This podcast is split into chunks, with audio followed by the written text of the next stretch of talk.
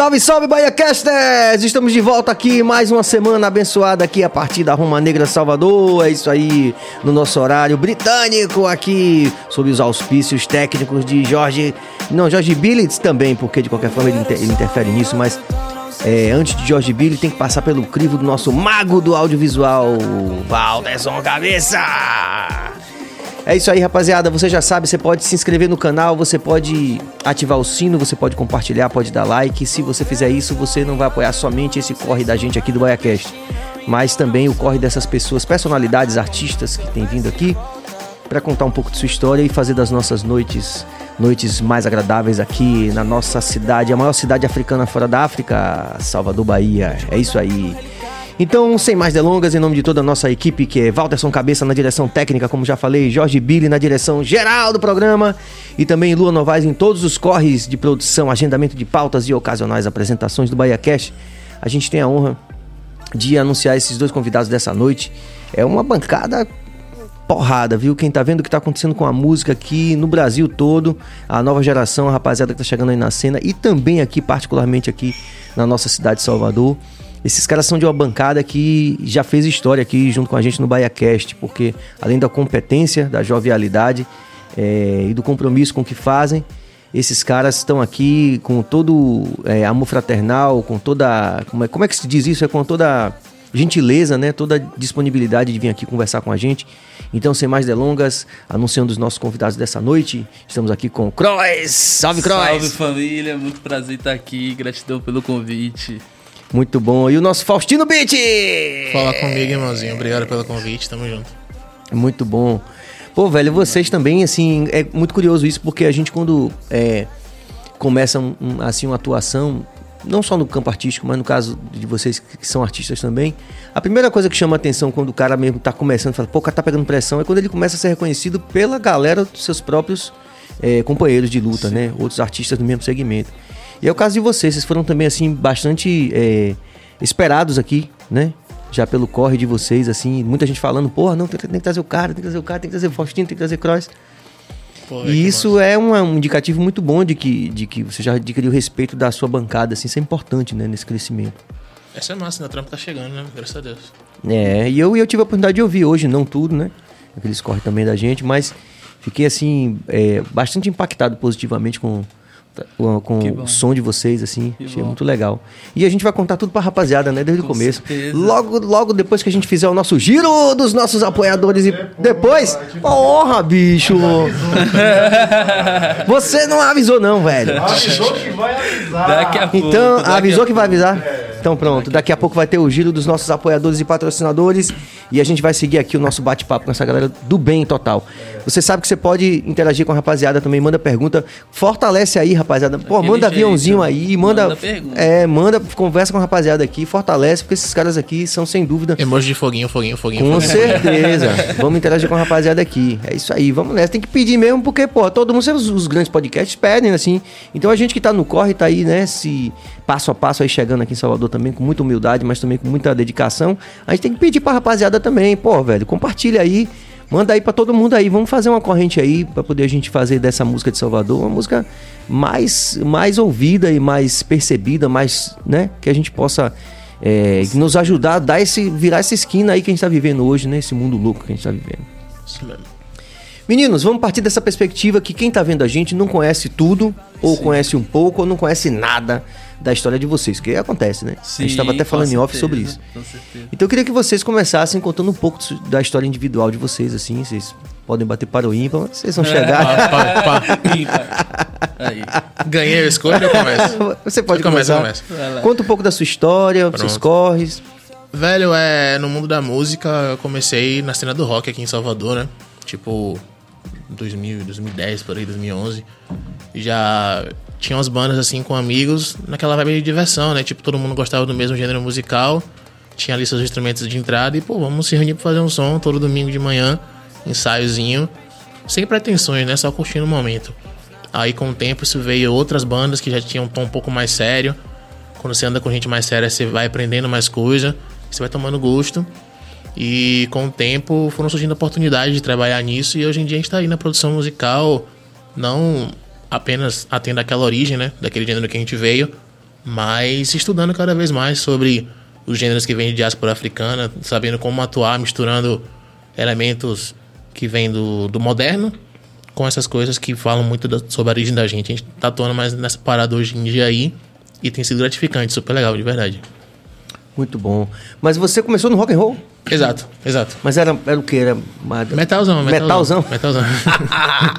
Você tô- curtiu o que de metal? Quase todos os subgêneros, velho. Quase todos, assim.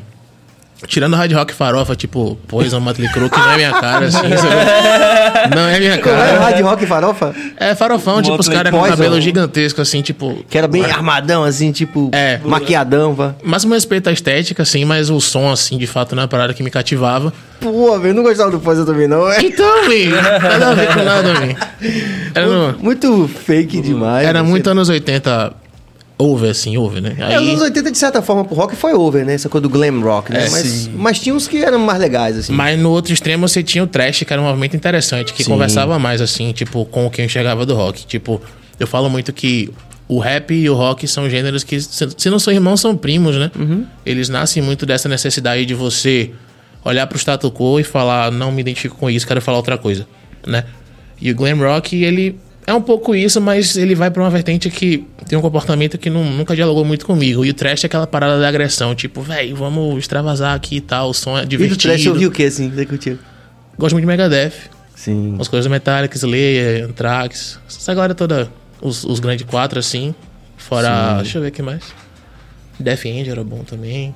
Tem uns nomes que estão fugindo assim, mas que eu gostava Sim. pra caramba. também. Mas esse é porque também são os mais que ficaram, na verdade, mais conhecidos, É. assim, né? Do- Creator, Destruction, essas coisas e tal. Um bocado de coisinha que. Tem muita banda de Mas você metal, tocava né? instrumento? O que, que você tocava? Eu comecei tocando guitarra, mano. Hum. Aí depois ganhei confiança pra começar a cantar também. Até o momento que eu fui só cantar numa banda chamada Sinsic. Que é a banda que eu tinha com Zamba. Zamba teve aqui, Sim, né? Dia sim, desse. sim. Beijo Zamba. Qual é a câmera que eu tô? Aquela ali. Beijo Zamba. Aquela. Aquela ali, acertei. É, e tinha uma banda com ele chamada Sinsic, tá ligado? E durante o tempo a gente fez um estilo de metal alternativo aqui na City. Que era super bacana de fazer, assim. A galera respeitava bastante. Legal. E foi uma caminhada massa. Muitas coisas que rolam em Salvador, desde sempre, né, velho? No alternativo, assim, e que o Uhum. o mainstream não, não enxerga, sei lá, é muito, enfim, muito louco. Mas caminhadas se conversam e gera coisas muito válidas, né? Que afeta a vida das pessoas. E acho que a Ah, música sem é isso, no final das dúvida. É, claro. Como você falou, se divertir antes de tudo, né? Uhum. E o nosso Cross! E aí, Rasta? É isso, eu comecei a música bem cedo. Minha família também toca, meu pai toca bateria. Apesar de a maior parte fazer gospel, eu comecei também, fiz um tempo. Aí nesse, nesse período de 2010, aí mais ou menos 2009, 2010, quando a cena tava fervendo, eu também tocava em banda de rock. Já conhecia o som dele também na época. Eu fui em show da Biso, Aí, tá ligado? aí, que massa. Dez, mais de 10 anos também, É, né? é. E comecei mais ou menos nesse período. Acho que uma boa parte do que existe hoje da cena, assim, da, da nossa geração veio dessas bandas ou assistiam essas bandas pelos comentários que a galera me manda sempre. Pô, te via nas antigas no Rio Vermelho e tal. E hoje a gente direcionou um pouco. Eu trabalho bastante com, com pagode, com pagotrap, com funk, com trap também. Apesar de nunca ter me imaginado no início fazendo isso, eu imaginava um outro caminho completamente diferente assim para mim. Mas hoje estou feliz, me sinto realizado. Tenho conseguido de fato colocar o trampo na pista, o que é mais importante, porque o, o artista ele tem essa necessidade de ser visto. Não tem para onde correr, a gente faz a arte, mas a arte ela tem esse sentimento para ser transmitido. E foi nesses gêneros aí de música urbana que eu consegui achar o meu espaço, achar o meu lugar. Hoje vivo disso, faço 100% disso e é muito gratificante pra mim. Mas no- naquela época do rock, do mesmo jeito que eu perguntei a Faustino, você, que que você. Qual era o som que você fazia? Você- primeiro que instrumento você tocava? Sim. Era bateria também? como eu comecei tocando batera quando eu era mais novo, Sim. mas aí quando eu entrei na Bis eu comecei a tocar guitarra e Uhum. cantar também. A gente tocava metalcore. Metalcore! É, que na época tava bem alta. Sim. A gente ouvia muito. Até hoje eu ouço de vez em quando, assim, Oxe, não tanto. Ah, chegou não. um café pra mim aqui, Aí obrigado, é bom, Billy. hein? E chegou na, na, na caneca do Penetra Pod aqui também, aqui da gente Boa. aqui. Show de Galera aqui bombando também. Um salve pra toda a rapaziada, pra Hugo. Semana que putaria! Como é? Essa semana vai ter que. Vai ter o que putaria, aquela polêmica vai ter aqui no Penetra. Pronto. Olha aí. Dá um salve aí pra rapaziada. Assina. Mas aí você. O que, que você gostava, assim? E, e, e de. Aproveitando também, Fa- Faustinho também interagir nesse, nesse momento, que eu acabei, acabei não perguntando. Da cena local, assim, do, do rock que vocês faziam, o que, que vocês gostavam? O que, que era massa, assim, no Brasil? Cara, na época, assim, vou começar por aqui, né, Salvador. Tava surgindo também a Vivendo do Ócio. Sim. Surgindo não, os caras já estavam ativos. Tinha a Enio também, que fazia um som Enio. muito bom. É, Chama Enio aqui, viu, Bill? É, vale a pena. Moleque bom. Mestre. São Paulo, assim, tinha Rancore, tinha o Glória, que também era de metalcore. Eu, eu, eu sempre gostei da música mais pop, né? Eu tenho essa característica. Sim. Eu, até hoje, o que eu faço na- nas minhas músicas, eu tento trazer um pouco dessa estética. Então eu Sim. ouvi essas bandas, assim, mais do mainstream, vamos dizer. Claro que tinha o underground. Mas es- essas bandas tipo Cine, tipo. Não, não é, tanto. a gente, a gente. Todo mundo odiava mesmo, né? É, calça colorida Sim, não vai É, aquela, aquela galera do Restart, todo mundo odiava, né? Eu já gostava, tipo assim, Fresno eu ouvia. Ah, você gostava, Embora sim. a galera ficasse meio controversa, eu achava interessante. É, o CPM 22, que eu ouvia desde guri. Sim, sim. Aí não CPM. tem como, né? É, não Você tem é como. bom. Dead Fish, que eram as bandas assim Sim, que eu ouvia sim. desde a adolescência. E System of a Mas a Start não fora. dava mesmo. Não dá, né, cara? Até hoje eu acho que não dá muito. Que foi aqueles caras que estavam cagados de coruja? Que porra foi? Que ninguém gostava daquele. Véi, acho Rolava que a aqueles estética, memes, tipo assim, volta que deu merda, aquela. a estética dos caras era super chiclete, assim, tutti-frutti, tá ligado? E o que não tem problema nenhum. É voltado pra público super jovem, que quando toca aquele som, tipo... Tem algumas músicas que eu gosto de definir que é tipo açúcar, tá ligado? Você dá um pau ali e fala, hum, que gostosinho. Mas não tem nutrição nenhuma, sacou? A real é Não essa. passa disso. Gruda, gruda. E tipo, respeito para o produto que é. Sim, como os Óbvio. caras, é, Sim. lógico. Não tá falando Mas- mal dos caras, né? Mas o som. Exato, mas eu só não batia. É. Não agradava tanto, né? É isso que é muito louco, né? Porque assim, porque às vezes as pessoas. Parece que o mainstream ele tem uma lógica é, a toda prova, que tipo assim, como se fosse um- uma conta cartesiana, assim, tipo, ah, não tem como dar errado. E às vezes dá errado, né? Porque se investe milhões numa banda com os caras, tipo, com, a música pegajosa, os caras bonitinhos, não sei o quê, e às Sim. vezes dá, dá uma merda da porra. Foi o caso, assim, acho que o Restart é tipo.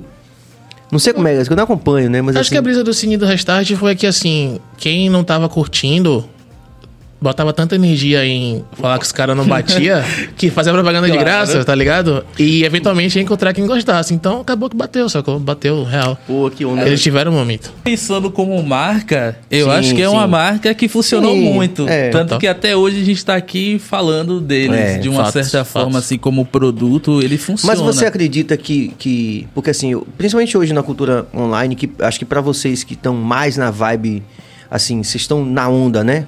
Né, assim, digamos, a gente aqui já é clássico, já é veterano, já tem uma história, isso aqui. Mas vocês que estão na onda é, é, em relação a isso aí, porque tipo assim, tem gente que defende que não existe má publicidade, Sim. certo? Mas agora a gente está vendo é, movimentos tão acachapantes de mídia, tipo o que aconteceu com a Carol com K, Sim. que aí você fala assim, porra, mas tem umas coisas que não é legal não, velho. Até que ponto vai? né? Entendeu? É isso que eu tô querendo dizer, assim, não é que, eu, não é que eu escolhi os caras pra satanás, não, mas meio que... Será que toda publicidade é válida também, mesmo quando fica com essa marca assim de que tipo, pô, isso aqui não era... Você, tá, tô entende? Não, vocês acham? Vocês, não acham que, que tem, um, de repente... um- Essa é um limite subjetivo, mas que ele existe de alguma É. forma. Porque a Carol Conká mesmo foi...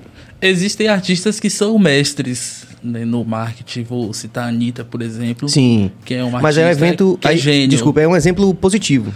Pra alguns, mas, por exemplo, várias vezes eu vejo minha família falando mal porque outro dia ela, por exemplo, tatuou o cu, desculpa a Ah, expressão. não, pode falar. Tatuou o cu e tal, fez o vídeo e postou Hum. e existe esse limiar aí. Tipo assim, pra alguns foi, nossa, que ato de empoderamento Mas ela e tal, não- muito bom. E pra Sim, outros é foi verdade, é. ofensivo É. ao extremo. Entendi. E eu acho que esse limite, ele vai depender muito do público-alvo. Todo músico, todo artista, ele tem um público-alvo. Querendo ou não, o meu trabalho dialoga com um certo tipo de pessoa, o trabalho dele dialoga com outro tipo de pessoa. Às vezes coincide, às vezes Sim. não. E pode ter uma interseção maior, menor. É, muita coisa que eu faço, às vezes não vai funcionar pro outro e vice-versa, sabe? E é isso. E a preocupação não pode existir nessa onda de em quem que vai chegar. Se a gente faz o nosso, da forma que a gente acredita e faz bem feito, vai chegar na quantidade de pães de pessoas. Só saber chegar através de marketing e tal. Mas só voltando no que você falou da má publicidade, né? Sim. Tem um exemplo BR que. Fora a Anitta, né? Tem um exemplo BR que é muito bom, que é Rafa Moreira, tá ligado? Sim. Tipo, estamos em 2022, hoje em dia, ele tá na sequência frequente de lançamentos, mas se você for pegar a trajetória dele ali em 2016, 2017, ele era um cara que tava sempre se envolvendo em polêmica online, sacou? E a galera apertava o cara, assim, criticava muito o trabalho dele. Teve em 2018, se não me engano, uma música chamada Bro, Faz Sol, que a galera, assim, virou meme falar mal da música. Aí, a mesma coisa que eu falei do Restart, né? Tanta Sim. gente dedicada em falar mal que faz propaganda e chega em quem gosta, tá ligado? É. E depois dele fazer essa Pode música... pensar assim, né? Mas um é isso, às vezes não é nem de propósito, às vezes é um fenômeno que só acontece. É, sabe? hoje com essa coisa do meme, parece que fugiu do controle totalmente, né? O que é bom, o que é ruim. Tipo, é, você não sabe, um- uma... o- tipo aquele puta falta de sacanagem, que até tem a ver com, com o restart, né? Foi a história da... Uma menina que Da tava menina, na fila. é, É verdade, nem lembrava disso. É, Vou xingar é, muito ela no tava... porque. Aí os caras não tocaram. porque tá- Será que coisa boa, será que coisa boa no Brasil não funciona? Não pega? Coisa boa no Brasil não tem. Não tem quando, é tipo assim, ah, ah, pô, massa, que legal. Eu não tenho o que falar dessa porra, então. Eu acho que, pega, eu acho que isso nunca existiu. Vou lhe dar um exemplo. Renato Russo, vou lhe dar outro, Tim Maia. É, são pessoas que chegam e chocam num determinado momento até que aquilo. Os novos baianos, Gilberto Mas Gil. chocar, mas é isso que eu tô falando. Quando pessoas. você faz uma coisa assim, pô, tipo, o Ed Mota que tá aí super em moda porque ele falou mal de, de, de Raul Seixas. Muito bem feito e tal. O cara é um puta músico, é, é um É, é, não, mental, mas é um puta músico. A, o- a obra de, de Ed Mota tá acima de qualquer suspeita. Eu acho que ele é um cara respeitado, né? Beleza. Mas assim... No que ele faz, ele é Mas bom. isso que ele falou, assim, você acha que gera alguma coisa positiva? É o mesmo raciocínio. Vocês acham que ele. Tipo, você acha que. Porque aqui a gente discute muito isso, a cabeça, às vezes ele se revolta, assim, aí fala umas coisas pra mim, eu digo, porra, cabeça, porra nenhuma, a gente briga aqui. Porque assim. Será que foi planejado? Será que o Ed Mota sabe que aquilo ali vai gerar alguma coisa positiva pra ele? O que, que vocês, o que, vocês acham? Pra mim é intencional. Você acha, cara? Se não foi intencional primeiro, acho que a partir de certo momento ele se ligou que ele virou personagem. Não é que ele virou personagem, mas a galera enxergou ele como personagem, tipo, ele é o cara da antiga que tá cheio de vinil em casa e só aceita é, essa parada nessa pegada. E o que vier de diferente, ele vai abrir uma live e começar a gastar, falar mal, assim. Mas o Raul Seixas, por exemplo, é anterior a ele até, né? Hum, sim. Então, assim. Não, mas tipo, é, tem essa parte do É. Raul Seixas, mas eu tô focando um pouco nisso porque teve um momento que ele chegou a falar mal até do nosso trampo, assim, É, né? sim, de sim. beatmaker. Se meu filho for beatmaker, Ah, por isso que eu não tenho filho, não sei o quê. foi, foi. Aí eu fiquei olhando assim, tipo, eu nem sei se ele acha isso de verdade. Ou se ele só queria aparecer É, um Uma pouco. gravadora mais chega assim, ó, irmão, vou te dar um milhão pra você falar mal dos meninos aqui, que quando você fala mal, isso suspende. Mas é isso que eu tô falando. Eu acho que se falar mal de. de, de- se o som for legal, né? Não tem. Aí tem que. Ah, vou chamar o Monark pra falar mal, vou chamar Ed Mota pra falar mal. Ah, não sim, outro falar mal. exemplo, pronto, vamos lá. Falar mal Esse a exemplo agora desse, desse- do brother da bicicleta lá. Pesado, que ele, ele meio que se É, encaixou na, na, na tipologia do Voldemort, a gente, aquele que não pronunciamos o nome, né? O cara É da bicicleta lá. Uhum. Pô, aquilo foi positivo pra ele em, algum, em alguma medida, vocês acham? Não. Não, acho que até certo ponto passou assim, a galera conseguiu jogar pra debaixo do tapete, mas chegou num ponto que não tinha mais como defender, como. aí deu ruim. Basicamente isso. É. Existe um limite pra tudo, né? Eu acho. É, o problema é que ele é subjetivo, né? É. Aí uns vão achar, outros não. Véi, mas, é do- linha. mas esse desse cara da bicicleta aí, que não pronunciamos o nome, ele, ele realmente. Não, eu não consigo enxergar aquilo como de alguma forma positiva. Não, não tem como, man. Tipo, ele, ele ficou. Na, ele, se Eu, comu- né? ele se comunica de uma forma naquela corda bamba ali, tipo. Ah, liberdade de expressão, que não sei o que, eu tô falando isso aqui, é provocativo, porque não tem mais liberdade de expressão se eu não puder falar isso, só que, como o Bryce falou, chega um ponto que não dá, né, man? Você tá, tá empurrando as coisas dessa forma, e com um tema tão delicado, sacou? Especialmente, se você querer se expressar com a parada delicada dessa forma, você tem que ser muito direto ao ponto e ter muito cuidado, especialmente numa plataforma como aquela. Então, se ele vira e fala, não, porque eu queria que eles, entre aspas, tivessem espaço para que nós soubéssemos quem eles são, pra gente saber quem é nosso inimigo, você não pode só sair falando, velho. Existe uma responsabilidade, especialmente no lugar que ele tava ali no podcast de tanto alcance, sacou? Então, tem nem o que falar, velho. É bizarro, sacou? É porque eu fico é, é, provocando no bom sentido vocês pra gente Sim, discutir isso, porque é uma discussão que acho que, que ocupa nosso espaço todo aqui. Aí se acaba se for falar alguma coisa ali, Não, ele não, vai, tô- por enquanto eu tô ali na- nas a vai falar do brother lá do MM lá, do MMA e tudo. Agora, por exemplo, falando disso, é, é, é, falando disso, é, isso me remete a uma coisa que bastante atual, que eu queria saber a opinião de vocês, como os caras assim que, pô, vocês são, nós somos de gerações diferentes, né? E vocês são os caras super respeitados, assim, pela, pela, pela bancada, como eu falei. Como é que vocês veem essa coisa, por exemplo, da, da Ucrânia ter essa relação, assim, bem... é, que está sendo apagada pela imprensa do Ocidente? Que, que rola um neonazismo, assim... Não é... Dizem que é minoria, mas rola uma postura neonazista, por exemplo. Teve uma menina, pelo menos uma menina que a gente viu, negra, que foi impedida de entrar no, no buzu ou no É, trem. dentro do processo de evacuação ficou bem notório assim várias práticas desse sentido. Existe toda a história ela tem dois lados, né? É, nesse caso existem vários lados. Existe É. a parcela dos Estados Unidos também nessa nessa história toda. É, mas dentro do, do regime deles essas práticas racistas assim são, são bem notórias e, e os relatos não são só de agora. Não é algo que Sim. começou agora, entendeu? Aí dificulta a gente pe- pensar assim, pô, quem tem um lado certo, um lado errado é foda, né? É, É difícil lado certo, lado errado, porque o ser humano é uma parada muito complexa, né? E um dos principais inimigos da guerra é a verdade. Esse é Olha. o grande lance da parada. Falou grosso. É justamente isso. O cara tem uma voz de baixo profunda, é foda. E sobre isso da, do neonazismo, a gente tem que lembrar também, a gente, por exemplo, a gente aqui está representado pelo nosso presidente. As pessoas agora têm a imagem de que o brasileiro é o nosso presidente. Então, a gente tem que lembrar sempre isso, a população nem sempre ela realmente reflete as atitudes do próprio país, entendeu? Então, se a gente pensar que nosso presidente é o que é, o cara vai pensar o que do brasileiro? Vai pensar exatamente aquilo que ele está vendo que o brasileiro tá, o presidente está fazendo ali. Ele, ele- é muito, é muito isso. Eu ouvi isso da pessoa da Rússia que está fazendo os vídeos no- na internet, Olga. Ela falou que as pessoas têm pensado que o brasileiro é aquilo, é esse presidente, entendeu? É- é- a gente tem que sempre lembrar que nem sempre as atitudes de um país ou de alguma minoria representa realmente a nação, né? Talvez não seja todo, mas pelo menos 50 milhões. É uma boa parte. Isso é que é doido, né, mano? Isso que é, doido.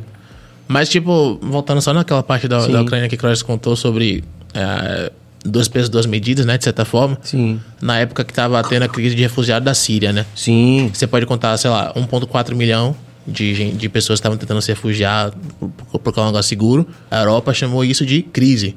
Não posso receber esse tanto de gente, não dá. Aí a Ucrânia agora 2 milhões prontamente recebidos, tudo tranquilo, tá ligado? É, É, foda. muito doido, é. É. muito doido. Não, e, e o cálculo é- ele se complica mais quando você pensar, por exemplo, que. a- que eu falei aqui outro dia, que a Venezuela agora é brother dos Estados Unidos, que é tipo assim, pô, pera aí, bicho, como é que. porra é essa, bicho? Mano. Tudo bem que a gente não vai é, assinar embaixo a agressão de um país com outro, né? Que Sim. realmente isso é bizarro, né? Sim. Mas assim. Mas, porra, bicho, mas agora quer dizer que a Venezuela agora é brother dos Estados Unidos? Tipo assim, Mas pô. a gente pensar assim, muito que é por, por um bem maior, né? Eu acho, eu acho que é um pouco. É meio válido, assim, pra mim, né? Na minha cabeça, eu acho que é válido a gente pensar que é teoricamente para um bem maior. A gente está enfrentando um, um perigo maior, que agora é que esse negócio da guerra, que pode dar uma grande. Aí então Lula e Alckmin. É isso, é isso mesmo? é isso. Não, aí. mas aí no caso o, o, o, o é, Biden mas é, é, porra! né? Biden é visto Não, como esquerda. Bicho, esquerdista. pode ser direita, pessoal. Se, um, se há um mal maior, a gente tem que se juntar. A gente tem, a gente tem que operar tudo isso, entendeu? Aí é um mal maior que é, não tá muito além do que se pode imaginar do que pode acontecer. Tempos A gente drásticos sabe que exigem medidas acontecer. drásticas. Se o cara tiver com, realmente com essa tal doença terminal, o que é que pode rolar na cabeça de um cara desse? E assim, todos nós vamos pagar por isso. Os Estados Unidos agora está importando eh, combustível né, da Venezuela.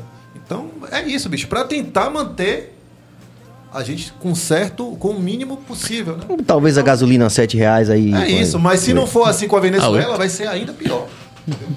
Daqui a pouco o Irã vai virar brother também, né? Também, também, mas... É porque o, o viés da, da, da Venezuela Eu até gosto do Irã Biden caralho. são, es- eles são esquerdas, né? São esquerdistas. Então ele vai, vai- vamos aproximar. Meu, Quem é francamente. quem, quem é a pessoa que o país que mais tem petróleo no mundo é a Venezuela, né? Aí ele fala, pô, você tá tendo problema lá na, naquele E lado aí de eu lá, pergunto o seguinte, e aí eu pergunto o seguinte, como já perguntei para outras pessoas da bancada de vocês.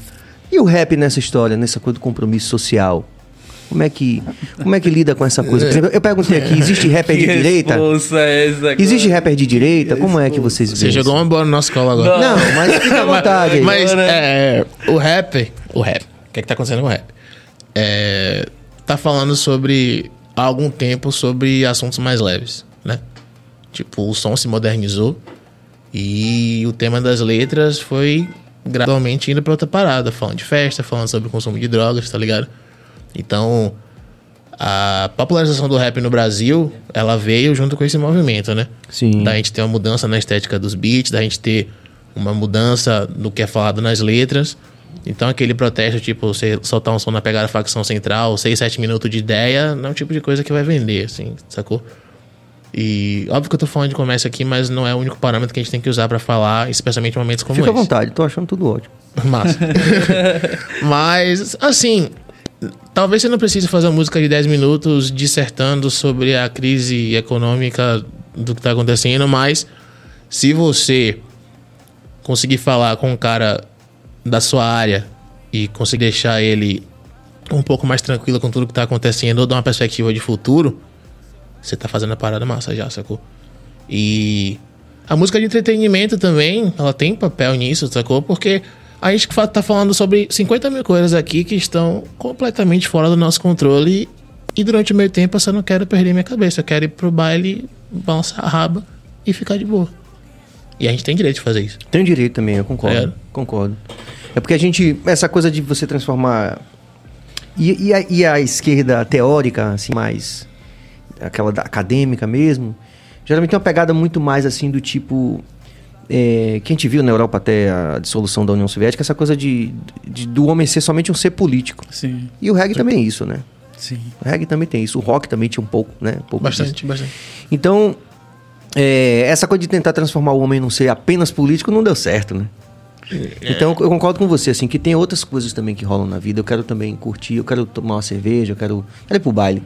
E eu Exato. tenho direito, eu tenho Exato. direito, né? Exato. Acho também que tem a ver. Eu acho também que a música ela vai acompanhando essas transições da sociedade.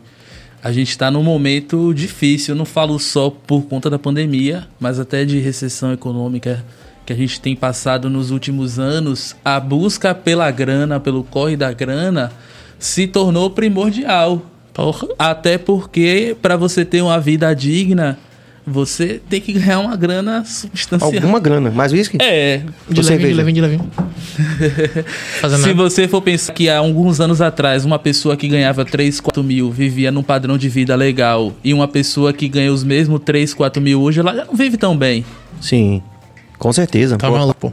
parada- Salário mínimo, segundo estudos, é pra acho estar 6K, né?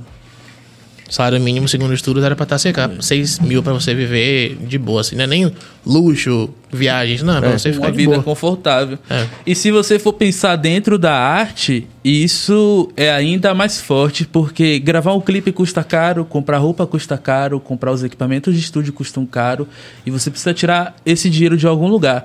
Quando você tá falando de gêneros como os que a gente trampa, você tá falando de pessoas majoritariamente da periferia. Sim. Mais E- complicado ainda. É, é mais difícil ainda por N fatores que se a Sim. gente for falar, a gente vai ter que regredir muito e não vai Não, ter mas tá de tempo boa, pra é. abordar. Mas eu acho que assim, alguns deles a gente Mas- pode tocar, Cross, Não, pelo seguinte, sim. porque no caso da arte, eu venho falando sempre aqui, porque até posso falar pra quem tá vendo a gente, pela minha própria experiência, e experiência de vários colegas, né? Ou seja, não é só, não é algo que eu vi acontecer uma vez, a gente viu Sim. acontecer a vida toda. Normalmente o que acontece é que os artistas do mainstream, eles têm acesso a toda a grana da iniciativa privada. Exato. E aí depois ainda vão lá pro poder público, ainda E vão, já o conhece resto. não sei quem, conhece o governador, conhece não sei quem. E aí você vai criando essa coisa desigual da cultura, que até lembro o Chico César falou lá atrás, que ele falou quando assumiu o cargo de secretário de cultura né, lá de, acho que foi de Jampa. É, e ele falou disso, né? É, que tipo assim, porra, mas o dinheiro do poder público da cultura é para o alternativo, para as outras, Sim. outras expressões artísticas que não têm o apoio da iniciativa privada. Então, quer dizer, no Brasil ainda é mais complicado, porque a gente cai naquela questão política, coronelista, aquela coisa toda. Então, Exatamente. é muito louco isso. Então, os artistas ficam sem oportunidade nem de tocar, cara. É. Recentemente a Lei Paulo Gustavo foi aprovada, então a gente tá na expectativa de que esse cenário seja um pouquinho reforçado, né? Que a gente Sim. tenha mais oportunidades. Com certeza. A Aldir Blanc faz um rolê massa acontecer, tem algumas empresas privadas que chegam em artistas alternativos até com Sim. reba- verbas que não são tipo, ah, vou resolver sua vida, mas não, tipo, faça esse projeto com Pelo menos tranquilidade. já rola, é. Que já é, pô, massa. É um avanço. Aí, mas aquela coisa, né? Você tem que ter o projeto muito bem amarrado, chega legal. Sim, Uma é um caminhada- nosso também. uma é caminhada verdade. já estabelecida ajuda, tá ligado? Mas é aquela coisa, a batalha do dia a dia segue, ficar ligado em editar, aquelas coisas, porque como o Cross falou, qualquer coisinha. Se lançar uma música sem clipe hoje, já É, não o bate coisa. mercado é, é muito mais exigente hoje, principalmente no quesito estético. Hoje em dia é quase inaceitável você lançar um single sem clipe. É. Parece que a pessoa ela não vai ver. Só que pra você chegar num clipe é um esforço. Às vezes você tá falando de um artista que tem talento pra caramba, mas ele bota dinheiro sozinho na música dele e aí ele vai juntar três meses de salário. Deve acontecer com você também. Rola comigo no estúdio da pessoa dizer que vai pegar um empréstimo pra gravar a música. E tipo assim, a realidade é muito diferente, sabe? E aí quando você vai pra Lei Rouanet, pra esse tipo de, de abordagem, as empresas preferem botar a marca dela no Luan Santana, pô, do que na gente. É claro, né? Ela tá precisando da visibilidade dela. Agora, curiosamente, parece que. Parece que. Eu não quero ser é, visto como romântico, né? Idealista, ou, enfim, sonhador. Mas parece que, por exemplo, quando a gente vê essa coisa do. Da Zara sair da Rússia, do- dos cartões de crédito, da, da McDonald's, que parece que haja uma preocupação institucional da iniciativa privada em, em fazer coisas que sejam legais para a sociedade. Então, há um olhar, hoje eu já sinto assim que é um olhar, já foi bem pior, já foi mais violento essa, essa, essa coisa. Hoje eu acho assim que talvez a atuação de vocês, principalmente, né, de todos esses artistas mais jovens que estão dando a real mesmo, estão chegando, né, com dentro de um, de um contexto onde você hoje já pode falar de racismo. A gente, a minha geração era muito mais complicado isso. Então, à medida que essas vertentes, que essas frentes vão abrindo, eu começo a sentir assim uma, uma mudança de olhar da iniciativa privada. Tomara que continue nesse processo. Essa mudança de olhar é real. Mas a gente tem que ficar vigilante referente às intenções dessa mudança de olhar. Sim, sim. Porque a iniciativa privada É, privada. é privada, ela não vai fazer um movimento por pura benevolência, né? Então, se tal empresa sai da Rússia, é porque quando ela anuncia isso, a galera fala, Ê, tal empresa é massa, uhul, bora comprar as paradas. Sacou? Então, massa, tipo, não tô falando. as não- Vou pra caralho isso aí. é isso, eu não tô falando que é tipo, ah, bota um chifre nessa empresa, diz que é o diabo que tá fazendo isso por causa de dinheiro. Tipo, o mundo é isso, sacou? E se você tem um movimento que, como você falou, tipo, a gente pode falar de racismo abertamente que a gente não vai ser cancelado. Massa.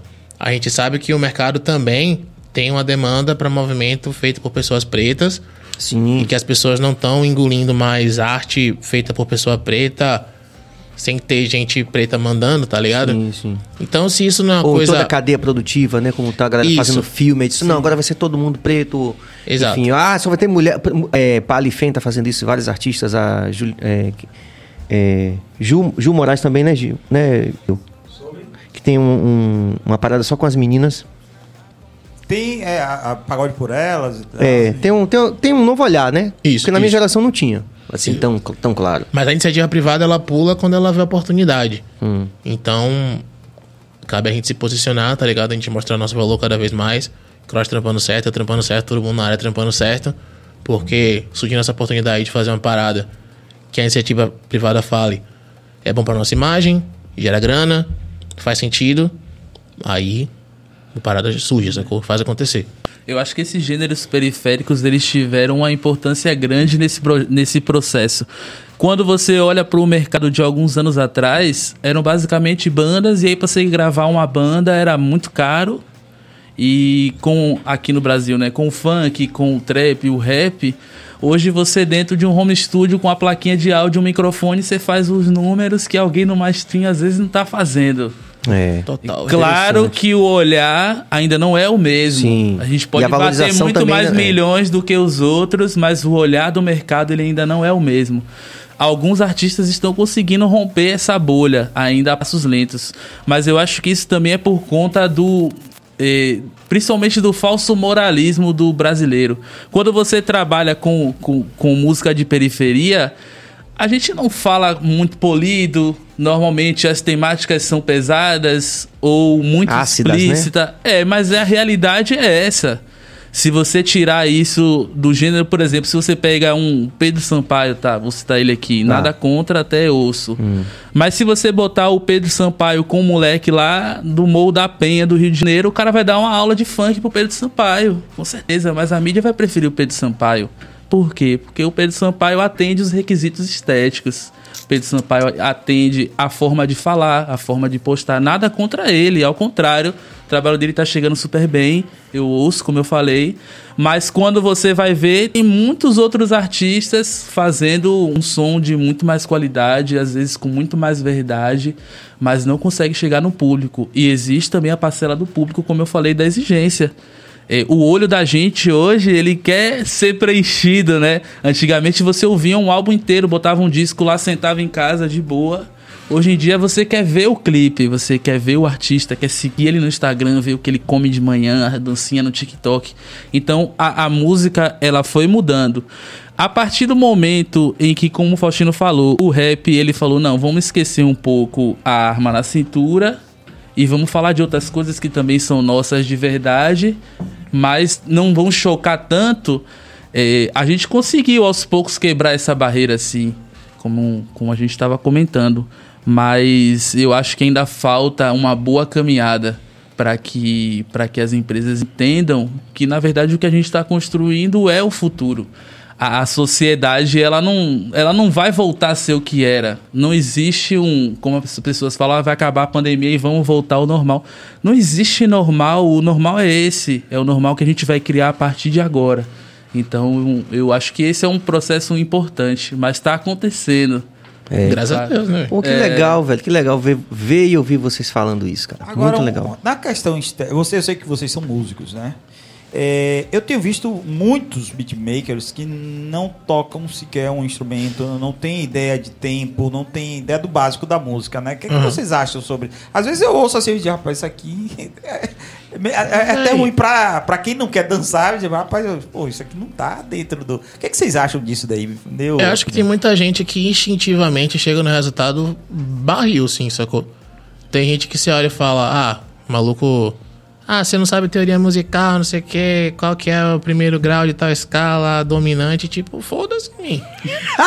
tá ligado, velho? Tipo, é a parada que a gente estuda, depois estudo pelo gosto, porque eu sou Sim. nerd dessas paradas, mas Sim. eu sei que não precisa. Sacou? Então, se o cara tem uma noção massa Não é isso ritmo, que vai determinar necessariamente o resultado, né? É, se o cara tem escola ali que é uma parada. É. É, se eu parar pra pensar assim, tem muito a ver com o jeito que a cultura africana transmitia conhecimento, né? Oralidade. Oralidade. Sacou? Com certeza. Então, o ritmo de diáspora, acho que ele também foi sendo propagado dessa forma. E nas quebradas isso existe, tá ligado? É, pô, Bumbum Tantão é um sample de, de uma flauta que o cara botou o funkzão em cima e um bilhão. Aquele cara sabia a teoria musical, ele sabe que escala tá, talvez não. E pra quê, hein? Tá batendo o som, tá ligado? Tá gostoso de ouvir. E no final, esse resultado é mais importante. Mas, saber é interessante também. Porque aí você cria mais possibilidades você dá uma brincada, faz umas coisas. Você pode não depender tanto do sample, né, mano? Faz umas paradas suas tocado. Começa com umas paradas tocadas que é fora. Vai ser o bicho de Moemar. dois altos, man. Dois altos. Eu tava esperando encontrar pessoalmente te falar sobre. Man, a Moemar é muito foda, velho. Obrigadão, é Obrigadão, irmão. É. Obrigado demais. E fala essa parada aí, passar a, a bola pra você, velho. Pô, eu concordo muito com o que você falou, mano. Eu concordo muito. É eu acho que existe lugar para todo mundo. A arte ela é muito extensa e limitar qualquer tipo de arte chega a ser um pouco de egoísmo nosso, porque o belo ele é relativo. Ele citou Bumbum Tantão, o funk em si, ele é cheio de, de exemplos né, dessas, dessas músicas que surgem assim. Tinha até aquela Deu Onda do MX, MCG15 que todo mundo ficou questionando porque a harmonia tava num tom maior e ele tava cantando num tom menor. É, verdade. Só que a verdade é que funcionou mais do que às vezes as músicas que a gente passa horas esculpindo, vendo o acorde, aí bota uma noninha, uma décima segunda Sabe, eu acho que você precisa conhecer o mínimo. Se você vai cozinhar, você tem que saber que, que ingredientes você vai usar. Sal e pimenta, é. pelo menos. Né? É. MC Catra, alho. O lance de MC Catra, por exemplo, tocou mais do que os caras do, Pô, do, do, do, do a música Tédio. Foi um grande total. sucesso na década de 80 e foi muito maior com o MC Catra. Tanto é que os caras do, do, do da banda é, é, como é, biquíni cavadão, ficava hum. puto da vida, porque eles. Porra, essa, os caras O cara estragou minha música, pá, fica. Teve assim. Eles falaram, pô, os caras estragou minha música. Aí o advogado, que era dos dois, falou assim, rapaz.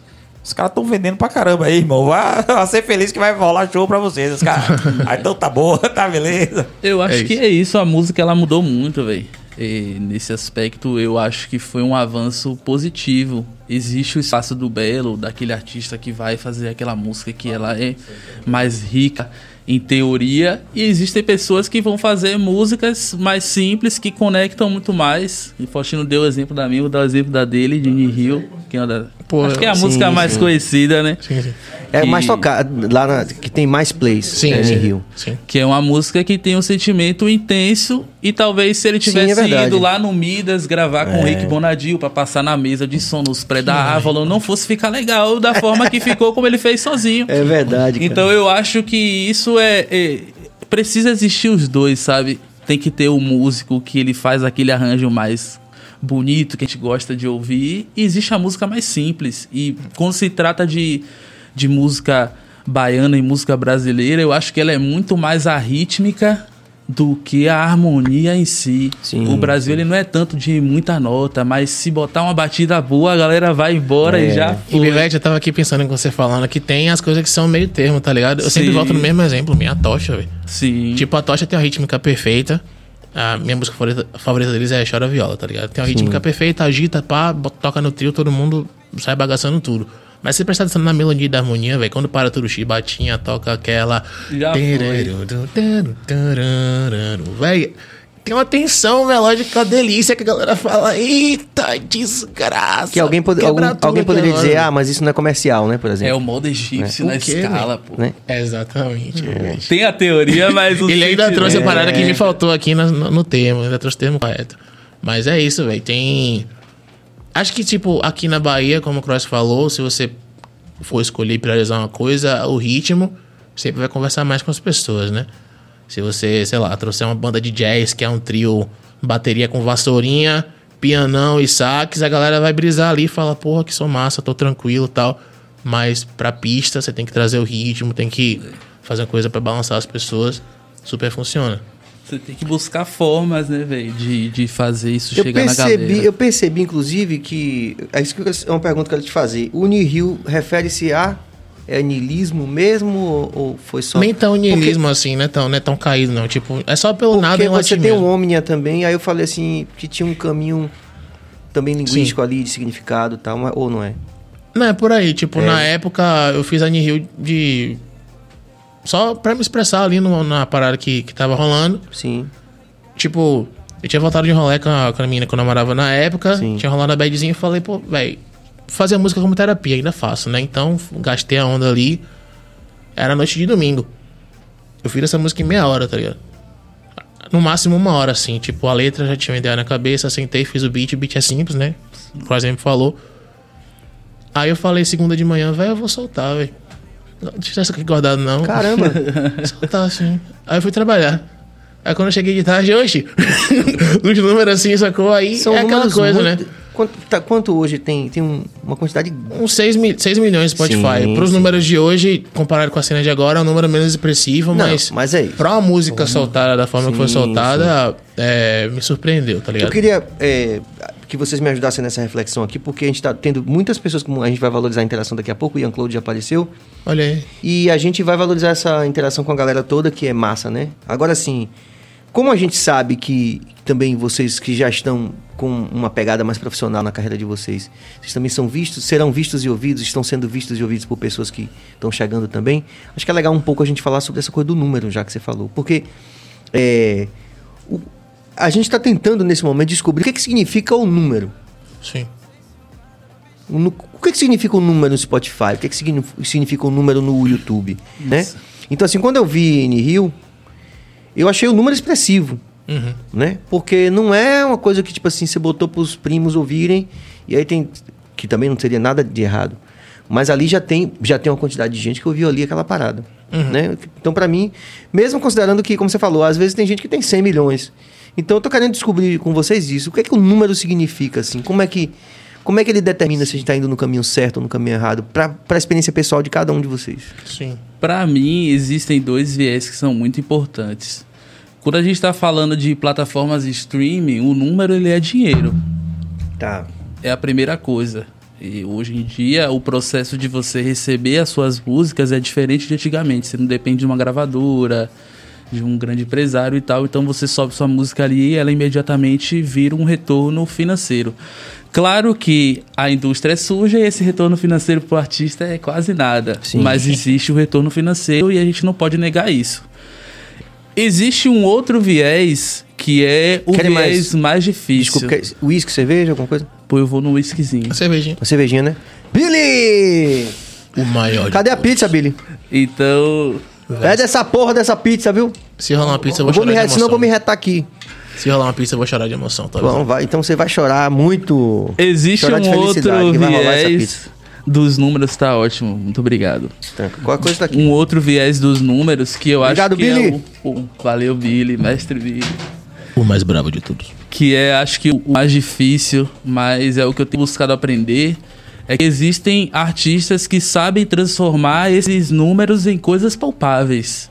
Eh, Eu vou dar um exemplo aqui Manda. de um grupo que eu, né, tô trampando junto, já trampo há algum tempo, que é o Nato Rap São Paulo, que os moleques são três irmãos estouradíssimos aí no TikTok e tal. E eles conseguem transformar esses seguidores em diversas coisas, nas, na casa que eles moram, nas roupas, nos projetos, nos sonhos deles. E pra mim tem sido um aprendizado nesse sentido, porque se você focar no número, ah, na tua ali, David até apareceu ali. Se você focar muito no, no aspecto é, de que o view ele é dinheiro, você vai esquecer que o número ele é uma pessoa por trás do número. E você precisa aprender a se comunicar com essa pessoa que tá, tá atrás do número da melhor forma. Então tem esses dois viés pra mim: a grana e o que você faz com essas pessoas que estão ali ouvindo sua música, né? O que é que você faz com esse medidor? Fala grosso, man. Sei nem o que acrescentar, mas eu vou tentar. ah, onde? é tipo. É. Os números têm esse potencial de te deixar refém se você não ficar vigilante, sacou? Então você faz uma coisa que funciona, aí você fala, meu Deus, bateu, deixa eu fazer um bocado de coisa igual. Aí você se fode porque as pessoas querem ouvir um pouquinho mais. Se você não quer ouvir.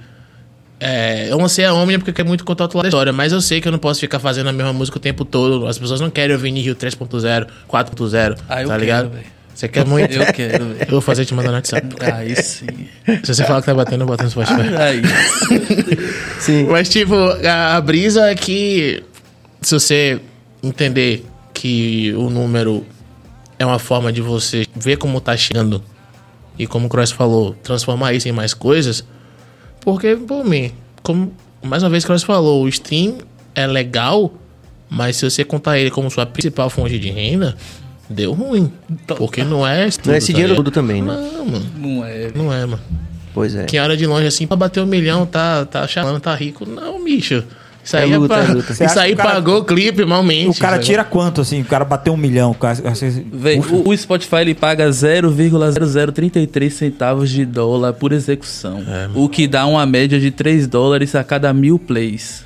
Tá Ou tre- seja, é quase nada. 3 mil dólares, um milhão, assim. E a conta nem sempre bate exatamente dessa forma, sabe? Como é É, que ainda quiser, tem isso. Mas quer, quiser ter uma ideia, assim. Beleza, bateu um milhão, digamos que seja 3 mil dólares. Aí você bota na cotação 15 mil reais. É, e aí? Beleza, 15 mil reais, eu preciso. Um clipe batendo, um clipe bom. Faça um clipe bom com 15 mil reais. 15 Você mil. consegue? Um clipe Tem que lutar muito. Tem É, que ter você a faz- ajuda dos amigos, né? Você faz um clipe ok. Mas se Mas você não quiser é fazer um foda. clipe bom, Sim. pô, 15 mil não resolve. Não resolve, mano. Tá doido? Eu vi um- uma entrevista, aí vou citar ele de novo, o Pedro Sampaio, falando que o último clipe dele, Bagunça, foi meio milhão de reais. Modo turbo da Caramba. Anitta, com, o Pablo, com a Pablo Vittar, um milhão e meio. Tá maluco. Só de construção de projetos. Cê- Isso você não tá botando no papel ainda a publicidade. Você vai gastar um milhão e meio no clipe, você vai gastar quanto de publicidade depois? Divulgar, com certeza. Quanto você gastou já pra gravar essa música? Então eu acho que o que às vezes existe essa falsa ilusão. A música ela não tem dinheiro fácil. A gente trabalha uma carga horária muito maior que qualquer pessoa. Bota qualquer pessoa de carteira assinada, concursada do lado que não aguenta o pique da gente. Eu, eu mesmo, às vezes, acordo de manhã cedo, dá em 7, 8 horas já tô no estúdio, quando sair, sair de madrugada. Então é um corre muito grande para você construir algo que eu sempre digo que o artista ele trabalha com o invisível. Você tá criando algo que não existe, você tá tirando da sua cabeça uma ideia e vai tentar exprimir ela de um jeito e montar de uma forma que a pessoa de lá entenda que, o que eu quis dizer. E não tem gabarito, não tem resposta certa. Não tem gabarito. Isso Você segue, aqui é seu, foda, você segue velho. seu coração, você É. confia no seu produtor se você não, não se produzir, sacou? Mas você tenta fazer o seu melhor, lança pro universo e você não tem garantia nenhuma de que volte. E meio tá como a ligado? gente tava falando no começo ali, né, do rock and roll e tal, porque tem uns exemplos, né, tipo assim, eu, lógico, tô mais uma vez pensando em quem tá vendo a gente, vendo vocês, que vocês são referência pra essa galera. Então, eh, você via ali, por exemplo, aquele relato do cara lá, do baterista do Engenheiro do Havaí, que ele, tipo, ganhou uma grana, que eles, eles bombaram, né? No mercado e tal, tinha uma estrutura massa. Ele aí saiu da banda e aí, tipo, ele tinha uma, tinha uma grana, tinha uma grana pra investir, né? E aí ele, ele investiu numa banda ele, ele fala assim que ele tinha certeza que ia dar certo. Que não ia. Certeza que ia alcançar o mesmo sucesso do Engenheiro do Havaí e não rolou. Né? A gente tem várias. A gente, essa semana a gente falou aqui também com. Quem é que tava aqui da música baiana que a gente falou sobre a banda? ba? A Márcia Short tá vindo aqui também. Que pô, a gente tá super esperando ela aqui. Massa. Contar a história dela. Mas a Márcia Short e Robson saíram da banda Bel no auge do sucesso. Sim. Também. Foi Lázaro, não foi? Não E foi ti- acho que foi Lazo. E, tipo, aí eles fizeram uma banda que era Dream Team, velho. Tipo assim, era como se juntasse, sabe, 9 mil anos. Gerson Silva na, na guitarra. É. Giro Vanzilla no baixo. Enfim, tipo como o 9 Mil Anjos, que tipo assim, os caras lançaram um projeto no Prime Time, no, no- naquele evento de. naquele programa de Ivete Sangalo. Prime Time, tipo assim, pico de audiência na televisão brasileira. Foi lançado o projeto ali, assim, assim, porra, com Júnior na bateria, Sandy Júnior, com Champion no baixo, com. Porra, teve Peu, isso, né, é? Peu da. Que era de Pete. Que era de- Puta guitarrista, que é daqui de Salvador. Lembro, era daqui, lembro. Deus o tenha. Véi. E, e o cara cantando bem pra caralho. Os caras lançaram a parada no prime time, assim, qualquer pessoa dizer o quê? Porra, isso aí vai dar certo. Tipo assim, Já nasceu batendo. já nasceu batendo, e- Já nasceu entendeu? pronto. Então, é legal, acho, a gente poder falar sobre isso, assim, porque a gente, como você falou, a gente trabalha com o invisível, né? Então tem, tem uma, uma galerinha aí que eu acho que tem um potencial e tudo. Eu nunca perco a oportunidade de, de falar e, pô, e a experiência de vocês já é uma experiência relevante que Eu pode... tenho uma dúvida. O que estão, nesse caso aí, o que, que dá dinheiro? Como é que os caras conseguem sobreviver? Os caras estão dizendo. Vamos, vamos lá, Matuê. Matuê, como é, como é que Matuê tá ganhando dinheiro? Show e publicidade. Porra, publicidade, Aí ele show. já faz mexão para caramba, né? Já faz. E, véi, música boa, véi. Mato é bom, tá Sim, ligado? lógico. E eu ainda acho que. E eu ainda acho que devia ganhar mais, aí. Sim. É. Assim. E não é um cachê tão alto. É, tipo... Quanto é que custa o cachê de Matuê hoje? Você Eu não sei dizer hoje em dia quanto que tá. Mas é uma, é uma grana interessante, assim, Sim, que a, é. a 30 Conquistou tá... uma grana, né, A 30 pá. tá num, num movimento interessante, assim, de ascensão. Que você pegava Matuê, assim, naquela mesma faixa, assim, 2017, 2018. Ele já falava desse plano de levar o trap pro mainstream, sacou? Sim. E as pessoas olhavam assim e falavam, tipo, pô, beleza, jogue duro aí, vá fazendo. Só que as pessoas ainda não enxergavam essa transição. E essa transição rolou. Pô, Matuê, Xamã. Xamã top 1, TikTok batendo tudo, sacou? Então o cenário deu essa mudada. E isso remete a diversas caminhadas que rolaram dentro do rap, sacou? Gente que foi abrindo portas. Se você for trazendo lá atrás, você Sim, vê. claro. Emicida mostrou possibilidades e Emicida Sim. só fez isso porque Racionais mostrou possibilidades. Sim, é interessante pensar sobre isso, Total. tá ligado?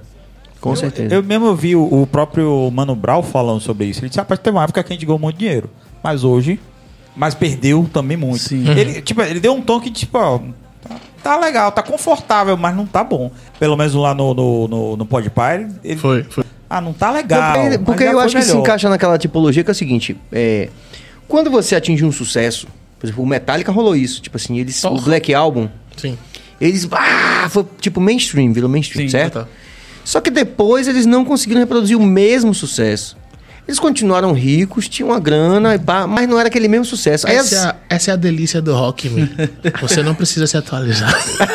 Isso é verdade. pra quê? Não, mas Você tem uns assim, 4, 5 mas, álbuns mas de rolou, hits, uma, né? um- rolou uma, uma tensão dentro da parada, do negócio, né, que virou um grande, né, mega negócio, né?